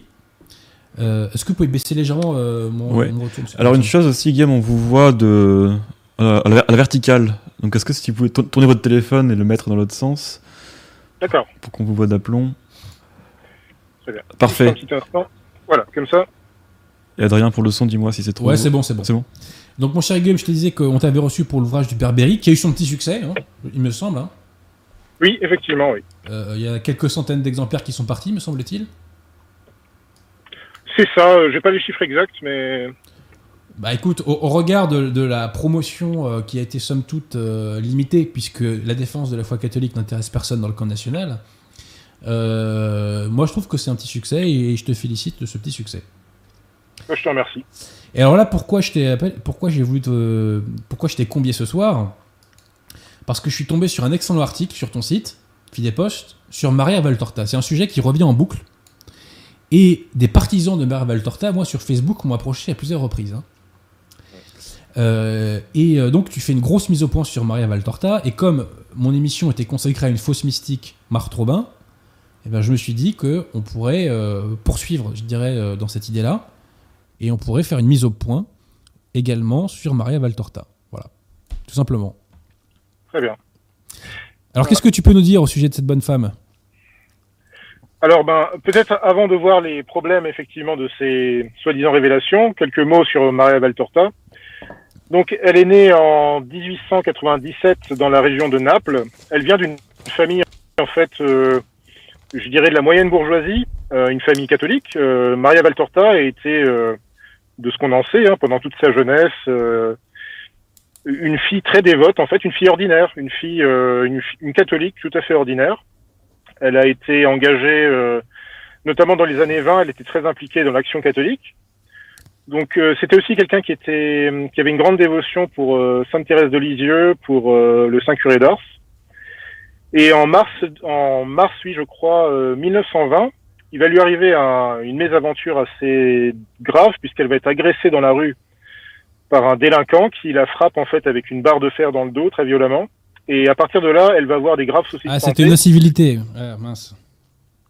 C'est ça. Victime d'incivilité. Euh, voilà. Alors on, on ne sait pas quelle était la raison. Il y a, c'était une agression en tout cas, peu importe en tout cas, une agression euh, violente quoi. Mais du coup, euh, effectivement, à partir des années 30, à partir de la moitié des années 30, en fait, elle est alitée, elle sera alitée toute sa vie. Elle ne pourra plus se relever, ou en tout cas, elle aura de graves difficultés à, à se mouvoir, euh, à sortir de son lit. Donc à partir de là, en fait, elle, elle ne quitte plus son lit et elle ne, elle ne quittera presque plus sa maison, en fait. Et enfin, alors, euh, par rapport à sa phase mystique, j'oubliais de dire aussi qu'elle a été, euh, elle a fait, elle avait fait un vœu de, de chasteté, je crois, auprès de l'ordre des Servites de Marie. Bon, euh, donc son, son aventure mystique en fait commence euh, au début des années des années 40, plus précisément le vendredi saint 1943, où c'est à partir de là, donc selon elle, hein, selon selon ses dires, elle aurait eu une, une elle aurait entendu en fait Jésus lui-même, hein, qui euh, l'aurait lui aurait parlé et lui aurait dit d'écrire dans des carnets des révélations, des instructions spécifiques que voilà que ce soi-disant Jésus voulait lui donner. Bon. Pas seulement pour elle, mais aussi voilà euh, pour le monde. Et donc c'est alors c'est ce phénomène commence en 1943, mais les fameux euh, ces fameuses révélations, donc elles vont être notées par Valtorta. Il faut savoir qu'elle va quand même noter pendant euh, officiellement ça va se dérouler jusque dans les années 53-56 on- on- ça dépend en fait bon des de ce qu'on veut considérer parce qu'en fait Val- Maria Valtorta va avoir en fait une, une profusion tout à fait incroyable si vous voulez de révélations. Euh, il y en a tellement qu'en fait elle va elle va littéralement remplir 122 cahiers, euh, c'est-à-dire à peu près 15 000 pages manuscrites de soi-disant révélations. Donc euh, et c'est ça en fait qu'on va connaître sous le titre euh, de les- le fameux poème de l'homme-dieu Hmm. connu également sous le titre de, dans l'édition française, on appelle ça l'évangile tel qu'il m'a été révé- révélé. Alors déjà, rien qu'au niveau de ces deux titres, il y a déjà une certaine saveur, une certaine odeur de, il y a quelque chose de suspect déjà. Bon, euh, déjà le titre poème de l'homme-dieu, bon, il faut bien voir comment on place la chose. Euh, Jésus-Christ, c'est Dieu fait homme. C'est pas l'homme fait Dieu. Donc déjà, il faut faire attention. Mais quand on nous parle en plus l'évangile tel qu'il m'a été révélé, bon, là aussi, euh, ça commence déjà. Ah, C'est une hérésie pure et simple. C'est une hérésie pure et simple, Ouais. puisque la révélation s'arrête à Saint Jean. Exactement. Et Hérésie d'ailleurs, pure euh, et simple. re- Hérésie pure et simple. Alors on va y revenir justement, mais déjà rien qu'à la façon dont c'est amené, c'est déjà très douteux au niveau du titre. Bon alors, comment ça commence tout ça? En fait, euh, Maria Valtorta, donc elle a, elle a ses soi-disant révélations, hein, donc elle les note euh, chaque jour. Alors il faut savoir, je- je- avant que j'oublie, Oui. Il faut savoir que euh, selon ses biographes, Maria Valtorta recevait euh, donc ses instructions et elle les notait de façon automatique. Et elle disait elle-même que par la suite, quand elle, quand elle relisait ou quand elle demandait à, à sa meilleure amie qui, qui la gardait souvent de relire euh, ce qu'elle avait écrit, euh, elle, elle ne comprenait pas en fait d'où ça sortait tout ça. Parce qu'effectivement, si, si tu veux, avant d'aller plus loin, ce qui impressionne beaucoup et ce qui explique une partie de la, de la dévotion euh, de plein de gens pour Valtorta aujourd'hui, c'est qu'effectivement, on trouve chez Valtorta, dans les textes, hein, des, des détails, une profusion de détails, euh, notamment historiques, topographiques, euh, géographiques, tout à fait impressionnante. Ça, c'est indéniable. C'est quelque chose de stupéfiant quand on lit ça. On se dit, effectivement, c'est impressionnant. Et c'est d'autant plus impressionnant que cette euh, jeune fille n'avait pas reçu une instruction particulière. Elle avait été, voilà, elle a reçu une instruction de base. Mais il est clair que tous ces détails-là, elle n'a pas pu les inventer elle-même. C'est ça, c'est clair. Donc la question qu'il faut se poser, et on va le voir vis-à-vis de, des graves problèmes hein, de ces messages-là, question qu'il faut se poser, c'est que, ou plutôt, je vais dire ça comme ça. Moi, mon constat, après avoir fait, après avoir étudié ce dossier, c'est de me dire que je pense effectivement que les messages de Valtorta avaient une certaine origine surnaturelle, mais ça ne peut pas venir de Dieu, parce qu'on va voir que ces messages contiennent des erreurs théologiques, des hérésies assez graves, et voire même des blasphèmes, donc ça peut pas venir de Dieu. Et donc si ça vient pas de Dieu et que c'est sur, c'est surnaturel, bah voilà, vous, ça peut venir que de force de l'enfer. Euh, et c'est assez terrifiant parce C'est qu'effectivement, préternaturel, je crois qu'il faut dire. Ouais. ouais. préternaturel, Ouais. exactement, oui, tout à fait. Si, si Et donc, c'est faux, je euh, corrigerai euh, dans la prochaine émission.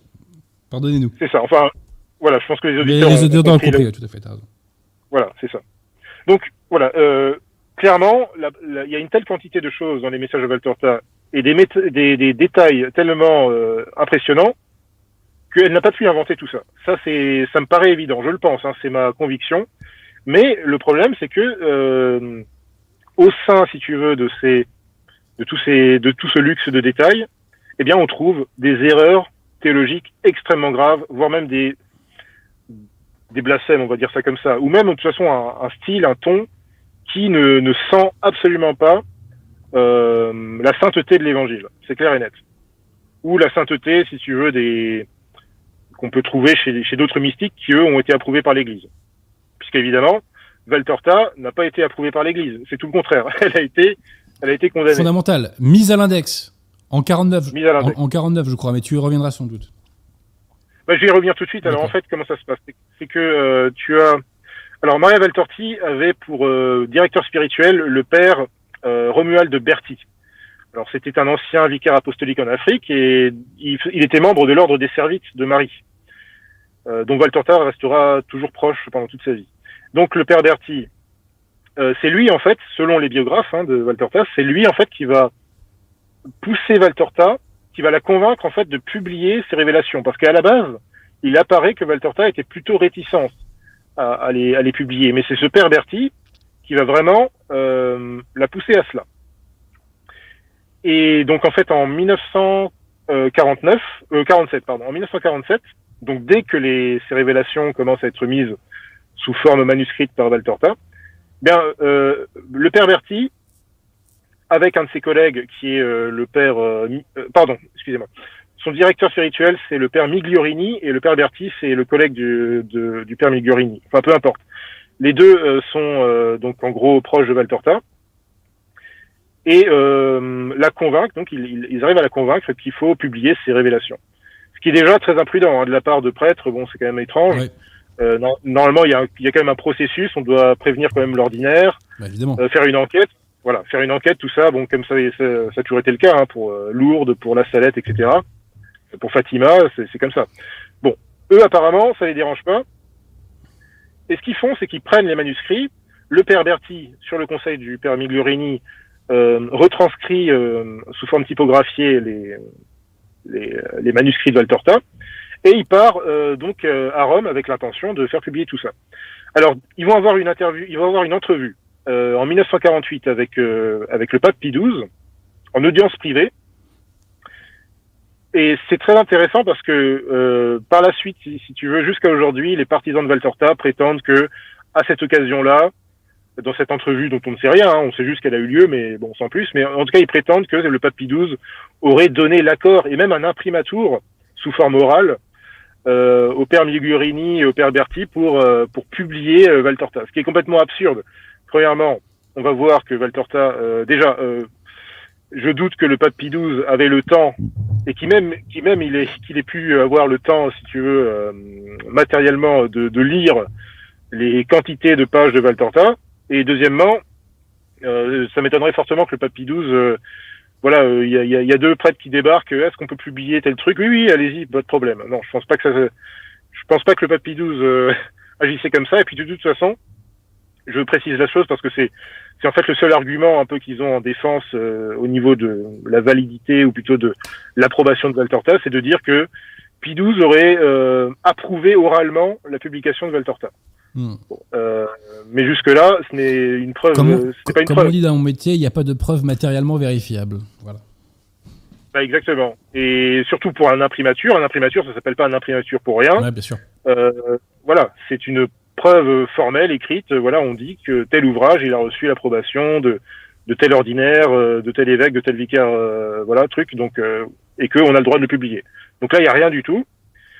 Alors, maintenant, c'est là que ça devient encore plus, plus savoureux, puisque le père Berthier le père Migliorini, donc, euh, continuent, donc ils vont aux presses Vatican. Ils vont aux presses Vatican en, en début 1949, je crois avec l'intention de faire publier euh, donc euh, une partie donc des manuscrits de Valtorta. Et là, qu'est-ce qui se passe? Eh bien, euh, alors il y a un même, vous savez, qui dit la Sainte Inquisition, elle débarque toujours quand on l'attend pas. Eh bien, c'est exactement ce qui se passe. le Saint Office, les commissaires du Saint Office, notamment le Monseigneur Pépé, bloquent immédiatement, ils interceptent le père Migliorini, le père Berti, ils leur disent ces écrits-là, on les condamne, vous n'avez pas le droit de publier Valtorta, on vous interdit de publier, ils, leur ordonnent même, ils leur disent, donnez-nous tous les manuscrits que vous possédez d'elle, et vous allez signer une, euh, une déclaration comme quoi vous vous engagez à ne jamais publier quoi que ce soit de, ces trucs de Valtorta. Donc, et je rappelle le Saint-Office, on appelle ça le Saint-Office, mais c'est le Saint-Office de l'Inquisition, hein, c'est le vrai titre du Saint-Office. Euh, donc aboli voilà, par Paul, aboli par Paul VI. Exactement, aboli par Paul VI, comme par hasard. Parce que la secte conciliaire ne lutte pas contre l'erreur, contrairement à l'Église catholique. Mais elle ne peut pas parce que ce serait contraire euh, aux dispositions, par exemple, de, de Dignitatis Humanae, qui euh, proclame la liberté religieuse. Donc, au, nom de quoi faut-il euh, interdire la publication Absence de contrainte, absence de contrainte, nous dit Dignitatis Humanae, effectivement. C'est ça. alors, Paul VI a supprimé euh, non seulement, enfin, il a réformé entre guillemets le Saint-Office, hein, il en a fait la congrégation pour la doctrine de la foi, et il a par contre supprimé l'index. Donc là, euh, l'index dont le, Saint-Office était en charge. Alors justement, donc les, les commissaires du Saint-Office interceptent euh, le père Berti, donc ils, ils lui disent voilà, c'est condamné.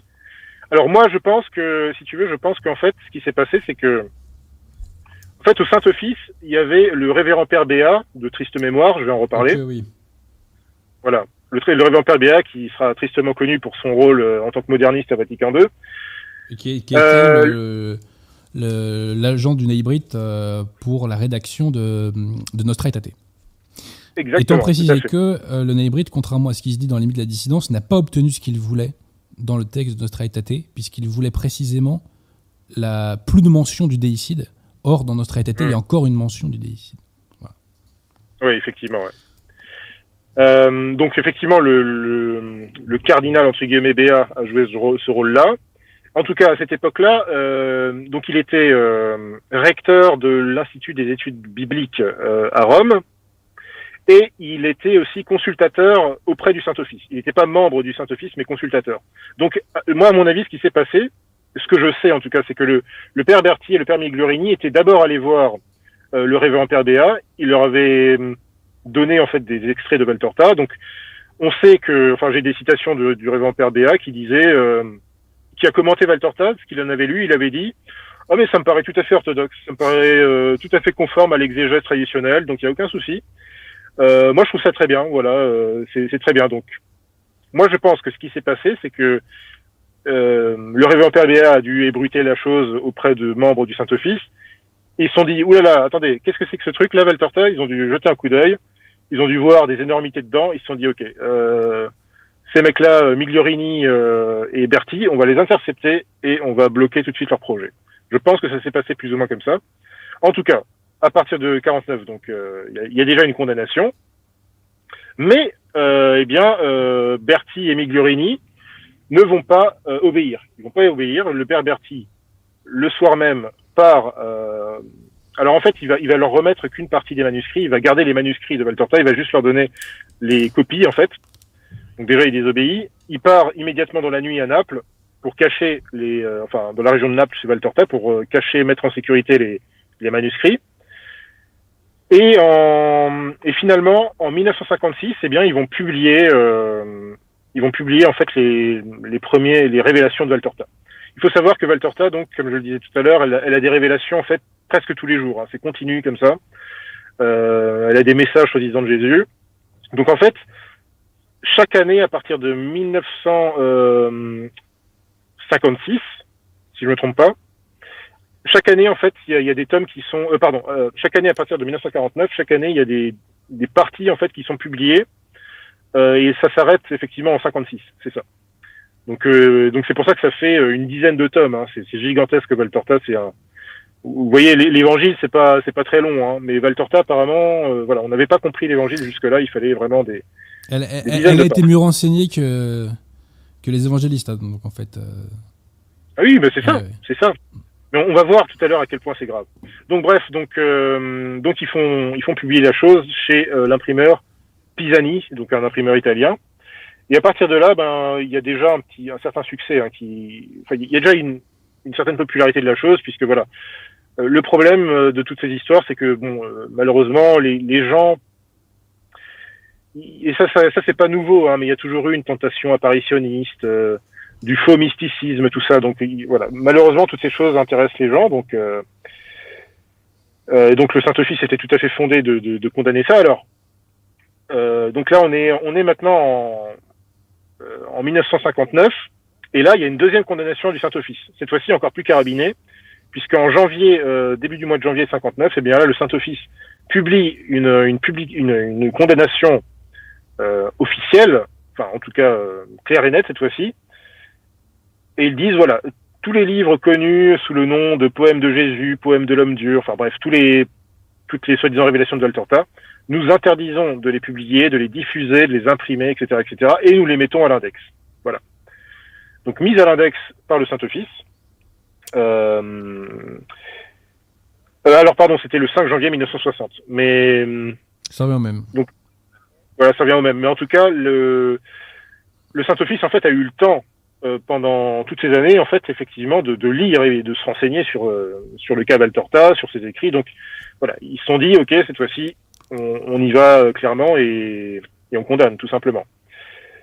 et donc, la condamnation sera telle que même l'Observatore Romano, le lendemain même de cette, de cette condamnation, va publier un petit un petit article pour préciser un petit peu, voilà, qu'est-ce qui va pas là-dedans. Alors, en fait, il y a deux choses vraiment problématique dans ces messages. Premièrement, il y a le style, le ton, qui clairement, alors le, le, le Salvatore Romano disait euh, qu'en gros, euh, il, y a une, il y a une espèce de, de style, voilà, comme je, comme je disais, qui ne convient pas à la sainteté des évangiles. On a l'impression de lire une espèce de, de roman moderne, de très mauvais goût. Euh, donc ça, c'est déjà bizarre. Deuxièmement, il y a, et ça, ça devient plus grave, c'est la présentation des, euh, des, saintes, des saintes personnes des saintes personnes évangéliques, la présentation de notre Seigneur Jésus-Christ, la présentation de la très sainte Vierge Marie, la présentation des apôtres, leur dialogue. Quand on lit euh, clairement euh, Valtorta, on se rend compte que tout ceci est scandaleux. Tout ceci ne correspond en rien à la concision, à la, à la, à la comment dire, à la, à la sainteté, hein, tout simplement, à la façon dont notre Seigneur Jésus-Christ s'exprime dans la Sainte Écriture, avec euh, avec une précision divine, vraiment, une précision divine. Il euh, n'y a pas besoin de... Notre Seigneur Jésus-Christ n'a pas besoin de, faire des tirades extrêmement longues. En quelques mots, il résume voilà, tout ce qu'il faut savoir, tout ce qui doit être euh, cru ou tout ce qui doit être condamné. Voilà. Euh, et donc l'auteur du, enfin Romano remarque ce problème de style. Et l'Observatore Romano remarque aussi, ce qui est encore plus grave maintenant, eh bien euh, des problèmes de théologiques, des, des graves problèmes théologiques.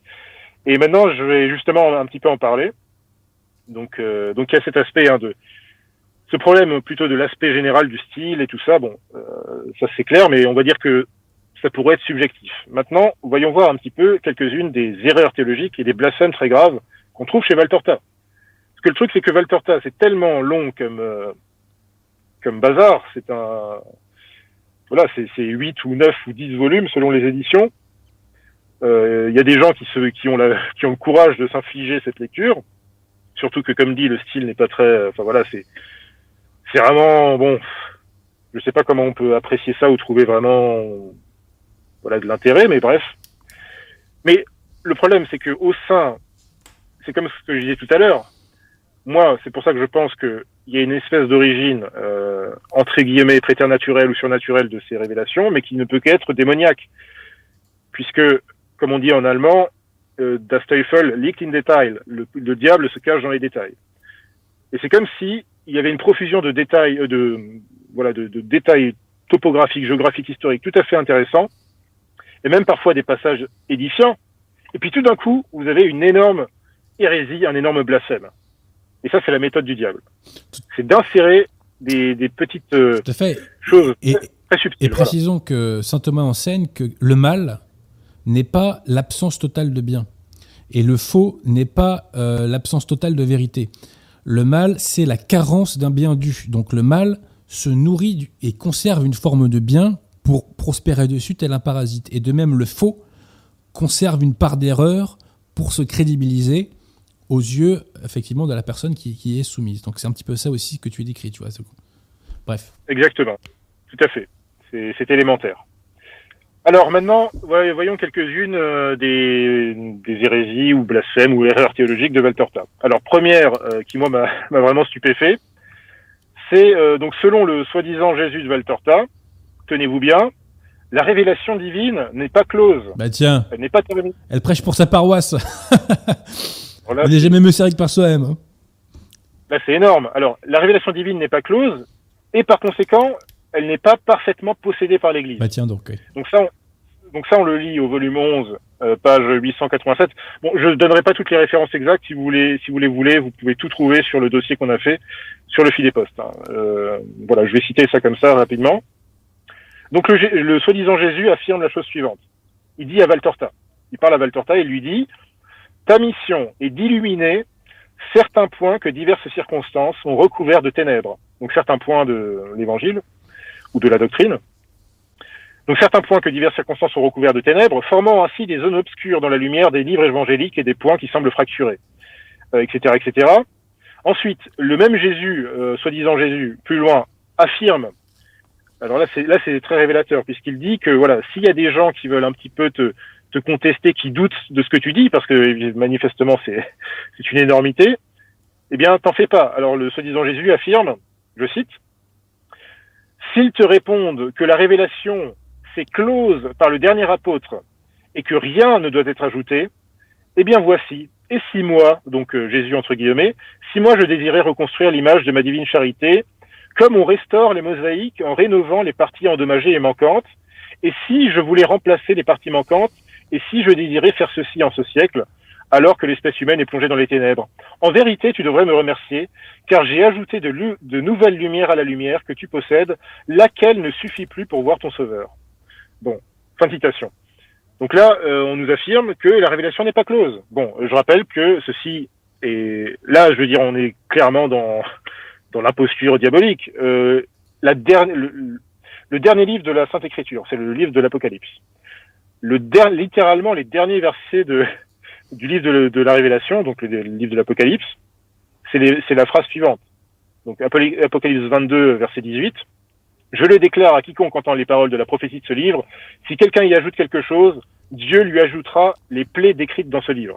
Bon, c'est, ça peut pas être plus clair. Puis bon, je vais pas tout citer, mais voilà, euh, le Concile de Vatican euh, anathémise ceux qui ne reçoivent pas dans leur intégrité toutes les parties euh, de la Sainte Écriture telles qu'elles ont été définies par euh, l'Église. Donc déjà, voilà, anathémacite.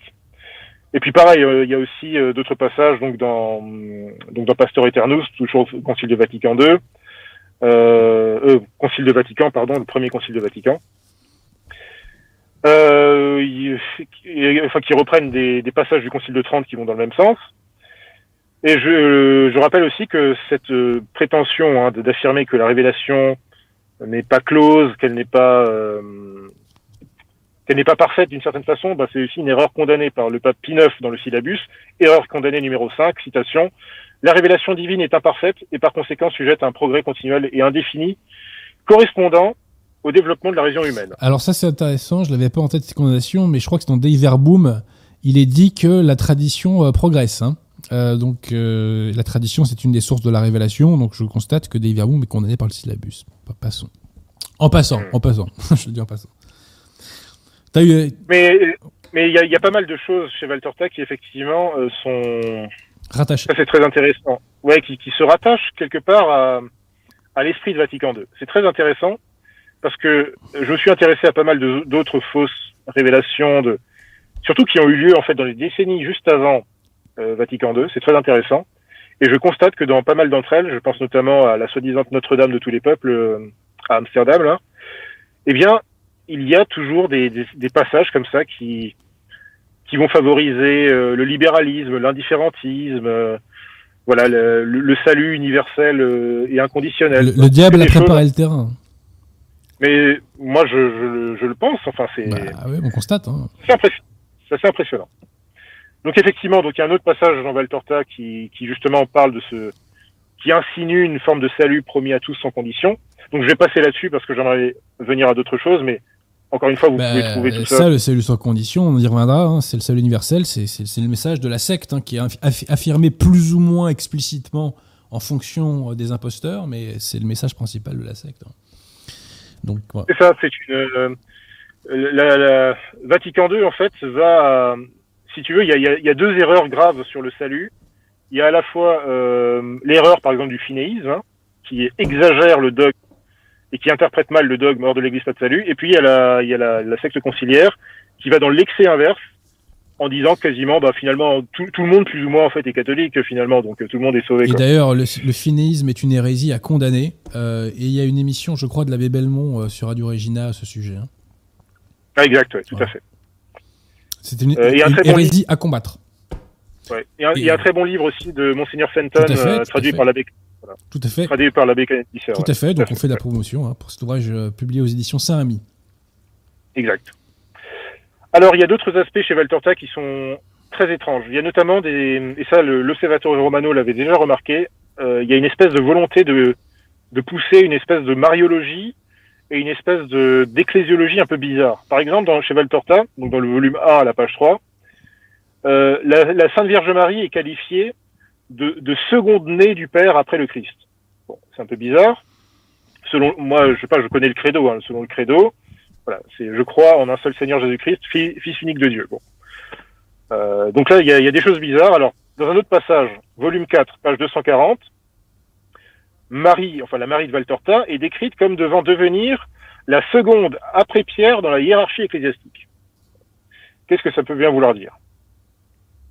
Alors, toujours sur les, la mariologie bizarre et la sotériologie bizarre de, de Valtorta. Là, il y a vraiment un truc assez énorme.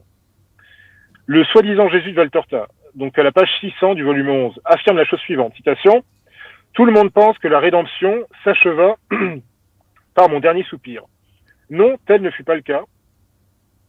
La mère, donc on- il parle sans doute de Marie, la mère acheva la rédemption en y ajoutant sa triple torture afin de racheter la triple concupiscence. Donc là, on nous dit, enfin, ce soi-disant Jésus dit que que la rédemption ne s'est pas achevée par son dernier soupir. Hmm. Excuse-moi, j'ai juste euh, me désaltérer. Vas-y, vas-y, vas-y. C'est pas moi qui vais, qui vais te donner de leçons en la matière. voilà. Euh, donc là, il y a déjà, il y a une probable hérésie. Hein. Je dis pas que. Alors, étant précisé que là, tu parles d'hérésie, mais dans ton dossier, j'ai vu des blasphèmes hallucinants contre notre Seigneur. Oui, oui. Hallucinants. Et on va pas les répéter ici parce que franchement, ça fait. euh, Oui, c'est trop insupportable, hein, mais vraiment. hein. oui, c'est trop douloureux. Fran- Franchement, je. On, aurait honte même les, de les formuler, quoi. C'est. C'est ça. Moi, moi, je les ai reproduits parce que je me suis dit bon. non, mais c'est la euh, réalité, donc moment, voilà. Mais bon, après. euh, il y a moins un intérêt de, parce qu'en fait, il y a des gens qui sont à fond dans Valtorta, qui sont vraiment convaincus que tout ça c'est ok. Mais je connais aussi beaucoup d'autres personnes qui ont entendu parler de Valtorta par euh, tel ou tel prêtre ou un tel un on tel. va en reparler de ça hein, après, hein, de ça. hein. Exactement, on va en parler de ces fameux prêtres. Et donc il y a des personnes qui en fait euh, trouvent de l'intérêt, de bonne foi chez Valtorta. Ils se disent mais Euh, oui, mais il y a des passages qui, qui moi, m'ont semblé tout à fait intéressants. Euh, en général, les arguments, c'est voilà, il y a des détails archéologiques euh, impressionnants, tu verras. Moi, moi, je leur dis, mais je suis d'accord, mais c'est pas ça qui Ouais, m'intéresse. c'est pas. ce qui m'intéresse, voilà, ce qui m'intéresse, ce sont euh, tous les problèmes théologiques qu'il y a, y a là-dedans. Donc là, par exemple, je parle de cette histoire de, de soi-disant, enfin de, donc euh, le soi-disant Jésus de Valtorta affirme que la rédemption ne s'est pas achevée par. Donc, euh, révo- ré- révélation pas achevée, rédemption pas achevée, salut universel. C'est déjà pas mal, hein. C'est ça. Et, et là, on voit. Alors là, c'est très intéressant parce qu'on voit que dans ce message-là, il y a une espèce. Enfin, c'est mon avis, hein, mais je, je- c'est ce que j'en déduis. On a l'impression qu'il y a une volonté de déformer la. Alors, c'est c'est une c'est une doctrine catholique, la doctrine de Marie co-rédemptrice. Euh, c'est une vraie doctrine catholique, mais là, on voit qu'elle est déformée parce que c'est une doctrine qu'il faut bien comprendre. Euh, il faut voir que le, euh, par exemple, le pape euh, Pie XI, dans son allocution au pèlerin de Lourdes en 1935, avait qualifié, enfin, il avait, il avait dit comment il fallait comprendre euh, Marie co-rédemptrice. Ça veut dire quoi? Ça veut dire Marie coopératrice et participante des souffrances de son, de son cher fils, l'assistant lorsqu'il offrait le sacrifice de, de notre rédemption sur l'autel de la croix. Donc c'est Jésus qui offre le sacrifice, le sacrifice de la rédemption, et Marie est dite co-rédemptrice dans la mesure où elle participe et elle coopère aux souffrances, mais pas qu'elle est euh, Intéressant. Je elle-même. l'ignorais. Voilà. Intéressant. Mais c'est une c'est une euh, distinction bien euh, bien subtile. Ça n'a jamais été alors, proclamé comme dogme, Ça mais viendra n'est pas pendant. après la remise en ordre, les- les- avec la remise en ordre de l'Église. Bah, si, si Dieu veut, pourquoi pas. Et en tout cas, en tout cas, je vois, je constate que chez Valtorta, il y a une espèce une potentielle volonté de déformer cette notion, à laquelle il faut faire bien attention, hein, parce qu'une fois qu'on la déforme, ça peut très mal partir. Et j'ai aussi vu la même chose, notamment chez euh, la fameuse Notre-Dame de tous les peuples, Euh, la, fameuse soi-disant euh, apparition de Notre-Dame à Amsterdam, à peu près à la même époque, bizarrement. Donc là encore, est-ce que les forces de l'enfer étaient déchaînées pour tromper les catholiques? Bon, c'était toute une ambiance. Euh, donc maintenant, donc tu évoquais tout à l'heure les passages. Alors je vais, on- je vais pas les citer ici, mais sachez que dans Valtorta, on trouve des descriptions de notre Seigneur Jésus-Christ et de la très sainte Vierge Marie qui sont épouvantables. Abominable. Abominable. épouvantables. Tu as raison. Je- on peut même pas les, on peut même pas les, les, je vais pas aller plus loin, mais vous pouvez lire le dossier. C'est si dans le dossier, ouais, c'est dans le dossier. il y, a- des insinuations et des descriptions, mais qui sont, c'est c'est incroyable. Comment est-ce qu'on, comment est-ce que après après avoir lu ces passages, comment est-ce qu'on peut se dire que euh, cette pauvre fille, moi je, je voilà, Valtorta, euh, moi je suis pas contre elle. Je, je- moi j'ai l'impression que c'était une fille qui a été euh, trompée par euh, je ne sais qui, peut-être le démon ou pas, mais comment est-ce qu'on peut croire que ces que ces choses soient des révélations euh, venues de Dieu? C'est pas possible. C'est impossible Hmm. une fois qu'on lit ces, ces horreurs, euh, c'est pas possible. Bon. Euh, et d'ailleurs, le, alors je crois que c'est, c'est un, auteur justement. Alors j'ai oublié son nom, mais un auteur euh, argentin ou sud-américain qui avait écrit justement sur Valtorta, qui avait aussi noté que dans certains passages, il y a une on note qu'il y a une certaine euh, propension chez Valtorta, ou en tout cas chez l'auteur entre guillemets des révélations hein, de Valtorta, à parler de choses sexuelles. Je vais dire ça clairement. Voilà. Euh, Il y a un autre passage, par exemple, où il est affirmé que le péché originel aurait été l'acte sexuel. Et ça, c'est très intéressant parce que c'est une, une bêtise. Euh, en fait, c'est une, c'est une idée qui a été souvent tenue par certaines sectes gnostiques euh, pendant les, les premiers siècles de l'Église Hmm.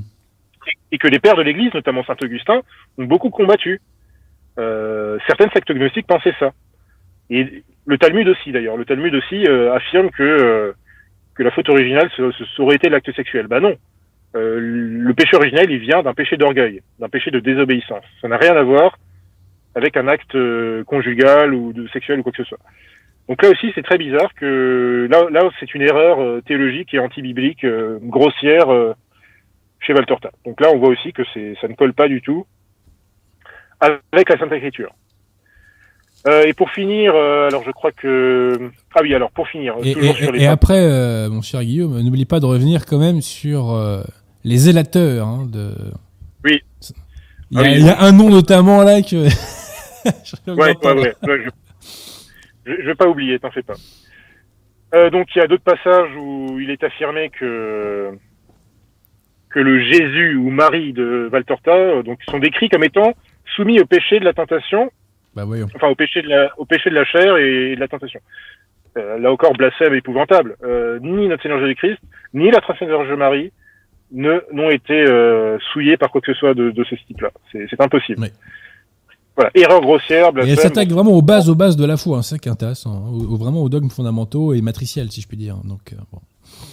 Mais c'est ça qui c'est ça qui est terrible parce qu'à la fois effectivement, vous allez avoir des passages comme je le disais, apparemment édifiants, et tout d'un coup blasphème. Donc euh, on voit qui est derrière euh, ce, cette euh, cette manigance. Alors il y a voilà. Alors dernière euh, dernière chose assez incroyable. Euh, selon le soi-disant Jésus de Valtorta, il existerait plusieurs religions révélées. Bah voyons, bah voyons. Très intéressant. Donc là on là on est là on commence à, à toucher à Lumen Gentium et à, Ouais. et à Nostra Aetate, hein. Hmm. Oui, parce que euh, dans mon prochain livre, moi j'ai découvert ça, c'est que Jean-Paul II, Wojtyla, affirme que les créateurs euh, des fausses religions sont inspirés par Dieu. Il l'affirme. J'ai pas la référence en tête là, on en reparlera, mais il l'affirme. C'est ex- hallucinant. C'est hallucinant. Dans, Redemp- dans Redemptor Hominis, euh, au point numéro 6, Jean-Paul II affirme que la, euh, la fermeté de croyance des non-catholiques est un effet de l'Esprit Saint. Donc le fait que vous soyez obstiné euh, dans l'islam, dans euh, le bouddhisme ou je ne sais pas quelle autre fausse religion, c'est, selon Jean-Paul II, un effet de l'Esprit Saint. Épouvantable, épouvantable blasphème et épouvantable hérésie. Et Redemptor Hominis a été euh, désossé par un théologien, alors j'ose pas dire conciliaire, enfin formellement il a jamais quitté euh, les autorités conciliaires, mais Johannes Dorman qui a fait un bouquin dessus, qui est un missile atomique. hein. Un missile atomique. Il avait déjà fait un premier missile atomique sur Assise, et là euh, vraiment c'est une boucherie quoi. C'est une boucherie. D'accord, je, je connaissais pas. Ah bah c'est exceptionnel, c'est exceptionnel. C'est la théologie de très très haut niveau. Voilà, donc euh, donc voilà, vous avez aussi cette euh, donc hérésie vient, dont on vient de parler chez Valtorta. Bon, il y a d'autres erreurs. hein. Il y a des erreurs sur la Sainte Trinité, sur la vision béatifique, sur la nature de la prêtrise, sur les paroles de la consécration, euh, concernant le salut, concernant la sanctification, sur la nature de l'Église, etc., etc. Donc il y a hum, bref, Alors- je pense qu'il n'y a pas besoin de vous faire un dessin. Est-ce que tu peux nous dire maintenant un petit mot avant qu'on prenne les questions S'il y en a, euh, Oui. Piratillon d'ailleurs, euh, sur quelques zélateurs, je dirais, de, de Maria Valtorta. Tout à fait. Alors il y a deux types de zélateurs. Il y a des conciliaires, mais surtout il y a également un certain nombre de traditionalistes, enfin de tradis. Avec des guillemets. Moi, je précise que je suis pas tradit. hein. Moi, je suis catholique. hein. Je, je précise juste. hein. Oui, voilà, c'est c'est juste pour me faire comprendre. Non, mais, quoi. euh, vous voyez ce que je veux dire mais- euh, c'était pas toi que je visais quand je dis ça. Tu l'as bien compris. hein. Oui, bien sûr. Oui. Ouais. Euh, donc notamment, alors par exemple, Guy Pagès, euh, alors qui a fait un certain travail intéressant sur l'islam, mais qui, par ailleurs, euh, eh bien, euh, fait la promotion de. Il- Pour lui, c'est Il y a des vidéos de lui hein, bien. là-dessus, hein, d'ailleurs. Il y a des vidéos de lui. C'est ça. Des vidéos. euh, il a sorti un livre il y a quelques, il y a pas si longtemps. D'ailleurs, un, un livre qui est publié chez, enfin qui est diffusé chez Chiré en Montreuil. Voilà, où il nous parle de Valtorta, que c'est très bien, que c'est super, etc., etc. Euh, mais vous avez aussi, eh bien, euh, vous avez euh, Monseigneur Williamson, Monseigneur Williamson, euh, qui euh, à de nombreuses reprises dans ses communications, alors dans, voilà, dans sa fameuse, alors je crois que c'est son sa lettre Kyrie eleison. Bon, euh, et ça, je ça c'est pas moi qui ai découvert ces choses, hein, ce sont des des fidèles de Monseigneur Williamson ou des ou des tradis euh, de toutes sortes hein, qui qui ont qui, qui ont fait des articles en disant mais c'est scandaleux, euh, Monseigneur Williamson fait la promotion de Valtorta, donc euh, Qu'est-ce qui se passe dans la tête de Monseigneur Williamson quand il fait ça, quoi? Enfin, c'est ça qui est hallucinant, quoi. Vraiment, euh, bon, il n'est pas à sa première euh, bizarrerie près, hein, notre cher Monseigneur Williamson, mais enfin, tout de même, quoi. Je veux dire, c'est c'est une erreur qui est tellement selon- énorme que. enfin, bon. Alors selon euh, donc selon les, les gens qui ont rapporté hein, tout- toutes ces choses, hein, qui sont des fidèles encore une fois de, de Monsieur Williamson, ce qu'ils disent c'est que ben selon Monsieur Williamson, alors certes il y a des problèmes, il y a quelques problèmes dans, dans Valtorta certes, mais il y a aussi des choses très édifiantes, donc on peut les recommander aux parents et aux enfants et aux enfants et aux enfants. Ouais, donc tiens. super lecture pour les enfants. Ouais, ouais. Et puis encore une fois, hein, euh, le, le- le mal, c'est la carence d'un bien dû. Voilà. Donc s'il y a du faux, poubelle. Marie Valtorta, c'est mis à l'index, c'est à la poubelle. Puis c'est tout. Quoi qu'en dise Monseigneur Williamson. Voilà. Ce, ce, sont les, ce sont les principes élémentaires, si vous voulez. Il y a, il y a alors, je conseille aux gens de lire, euh, par exemple, euh, Tancré, Tancré qui a écrit sur euh, un livre qui s'appelle Précis mystique, je crois, et qui en fait explique comment est-ce que l'Église en fait se détermine si telle ou telle personne est un vrai mystique, si telle personne a une vraie révélation privée. Eh bien, c'est simple. S'il y a quoi que ce soit dans ces révélations privées qui s'opposent à la Sainte Écriture ou à la tradition, c'est-à-dire au magistère, à la doctrine, eh bien, vous pouvez être sûr que c'est faux. Bah, évidemment. On rejette tout. Évidemment. C'est simple. Bah écoute, euh, je te remercie Guillaume. Euh, Pierre de Tirmont, il y a des questions ou pas là? Oui, oui, notez que sur le site des foyers de charité, il y a un onglet lutte contre les abus et la pédocriminalité. C'est une forme d'aveu et c'est assez, enfin, c'est assez étrange de voir ça sur, euh, Bah oui, sur oui, leur oui. site. Euh, Romnitz disait Blaise Pascal a été mis à l'index. Aussi, ça n'empêche pas Messieurs Abosi et Alain Pascal de se réclamer de lui. Je connais pas très bien le dossier de Pascal, mais je suis pas sûr que c'est pas des auteurs qui sont mis à l'index. Ce sont des livres qui sont mis à l'index. C'est ça que les gens comprennent pas. Ce sont des livres. Il y a des gens parfaitement orthodoxes qui ont eu des ouvrages ou un de leurs ouvrages qui ont été mis à l'index. Monseigneur de Ségur, par exemple, est parfaitement orthodoxe, mais dans un de ses bouquins, il y avait une petite erreur. L'erreur, euh, euh, le bouquin a été mis à l'index à cause de ça. L'erreur a été corrigée et après on a autorisé la publication du bouquin, si vous voulez. Hein, l'abbé Barbier, par exemple, a été mis à l'index pour un ses bouquins contre Léon XIII, mais l'abbé Barbier, c'est orthodoxe, si vous voulez. Donc il faut pas faire de globi-boulga euh, de la sorte. Donc Pascal, c'est un bouquin, précisément, qui a été mis euh, à l'index. Après, je connais pas très bien le dossier Pascal, moi, donc je, ne me prononce pas trop dessus. Ma position, c'est celle de l'Église. Voilà, moi, je- de toute façon, je dis toujours, ma position, c'est celle de l'Église. Et je m'y rallie. Voilà. Même si ça va contre mes préjugés initiaux. Euh, le Noir demande pourquoi. Donc, monsieur Romnitz, revoyez vos classiques hein, avant d'écrire des bêtises. Il a, il a dit par la suite que c'est effectivement l'ouvrage et pas l'auteur qui a été. euh, euh, le Noir demande pourquoi le pape François fait le signe du diable, Ah, je sais pas, cornu je sais pas qui c'est, moi. Je sais pas de qui il parle, moi. Le Je sais pas de qui il parle, moi. Il parle de l'individu, de, de Jorge Mario Bergoglio Le qui, qui, Bergoglio. qui, ouais. qui est manié de clown, c'est ça? C'est ça. Bon, Il y bah, a des photos, on le voit faire la signe avec les bah, doigts. je sais pas pourquoi il fait ça, mais il- il- s'il fait ça, c'est assez cohérent avec le personnage. Sinon, pas de questions précisément, non, non, non. Beaucoup de, de commentaires et pas de questions. Oui, oui, alors oui, le le chat, vous n'êtes pas là pour raconter votre vie à la base, hein, je précise quand même. hein. Bon, bref. Bon, bah écoute, euh, écoutez, monsieur Pertimon, on va s'arrêter là. Bah Guillaume, euh, mille merci. Alors vraiment, hein, j'incite les gens à aller sur le feed des postes. Euh, j'incite les gens à aller sur ta chaîne YouTube, Fidé TV. Et en particulier à voir cette dernière vidéo que tu as faite, là, la danse liturgique, qui est vraiment un instrument, un instrument de combat, hein, qu'il faut vraiment, euh, faut vraiment la relayer. Cette. Lien en description. Euh, Est-ce que tu as quelque chose d'autre à ajouter, euh, Guillaume? Non, à part de, pour vous remercier Bah, euh, pour- de m'avoir invité. C'est pour la cause, mon cher Guillaume. On n'est pas 150, malheureusement, à, à défendre des principes dans le cadre de ce que j'appelle, moi, la nouvelle opinion publique. Tu en fais partie. Donc, euh, il est normal euh, que des fois, on se fasse un peu à la courte échelle, si je puis dire. Voilà. C'est aussi simple que ça. Avec plaisir. Bon, bah, merci à toi, Guillaume. Tu reviendras sur ce micro euh, à d'autres occasions. Euh, et puis, bah, écoute, bah, je, te, je te salue. Voilà. Salutations catholiques en union de prière. Salut, on est une prière. Ciao. J'aurais aimé pouvoir dire une nom de prière à Monsieur Pierre de Tirmont, mais bon. Hein? Je peux, je peux essayer. Bref, il est jamais trop tard. hein. Il est jamais trop tard. Bref, bah écoutez, je vous remercie. Alors, je vous rappelle que je fais une séance de dédicace à la librairie Françoise euh, le 5 juin, donc samedi 5 juin, et que mon prochain livre, si la Providence le veut, devrait sortir la semaine prochaine. Ça parlera de Vatican II, et euh, le livre est assez épicé, je crois. Je vous remercie, et je vous dis donc à très bientôt.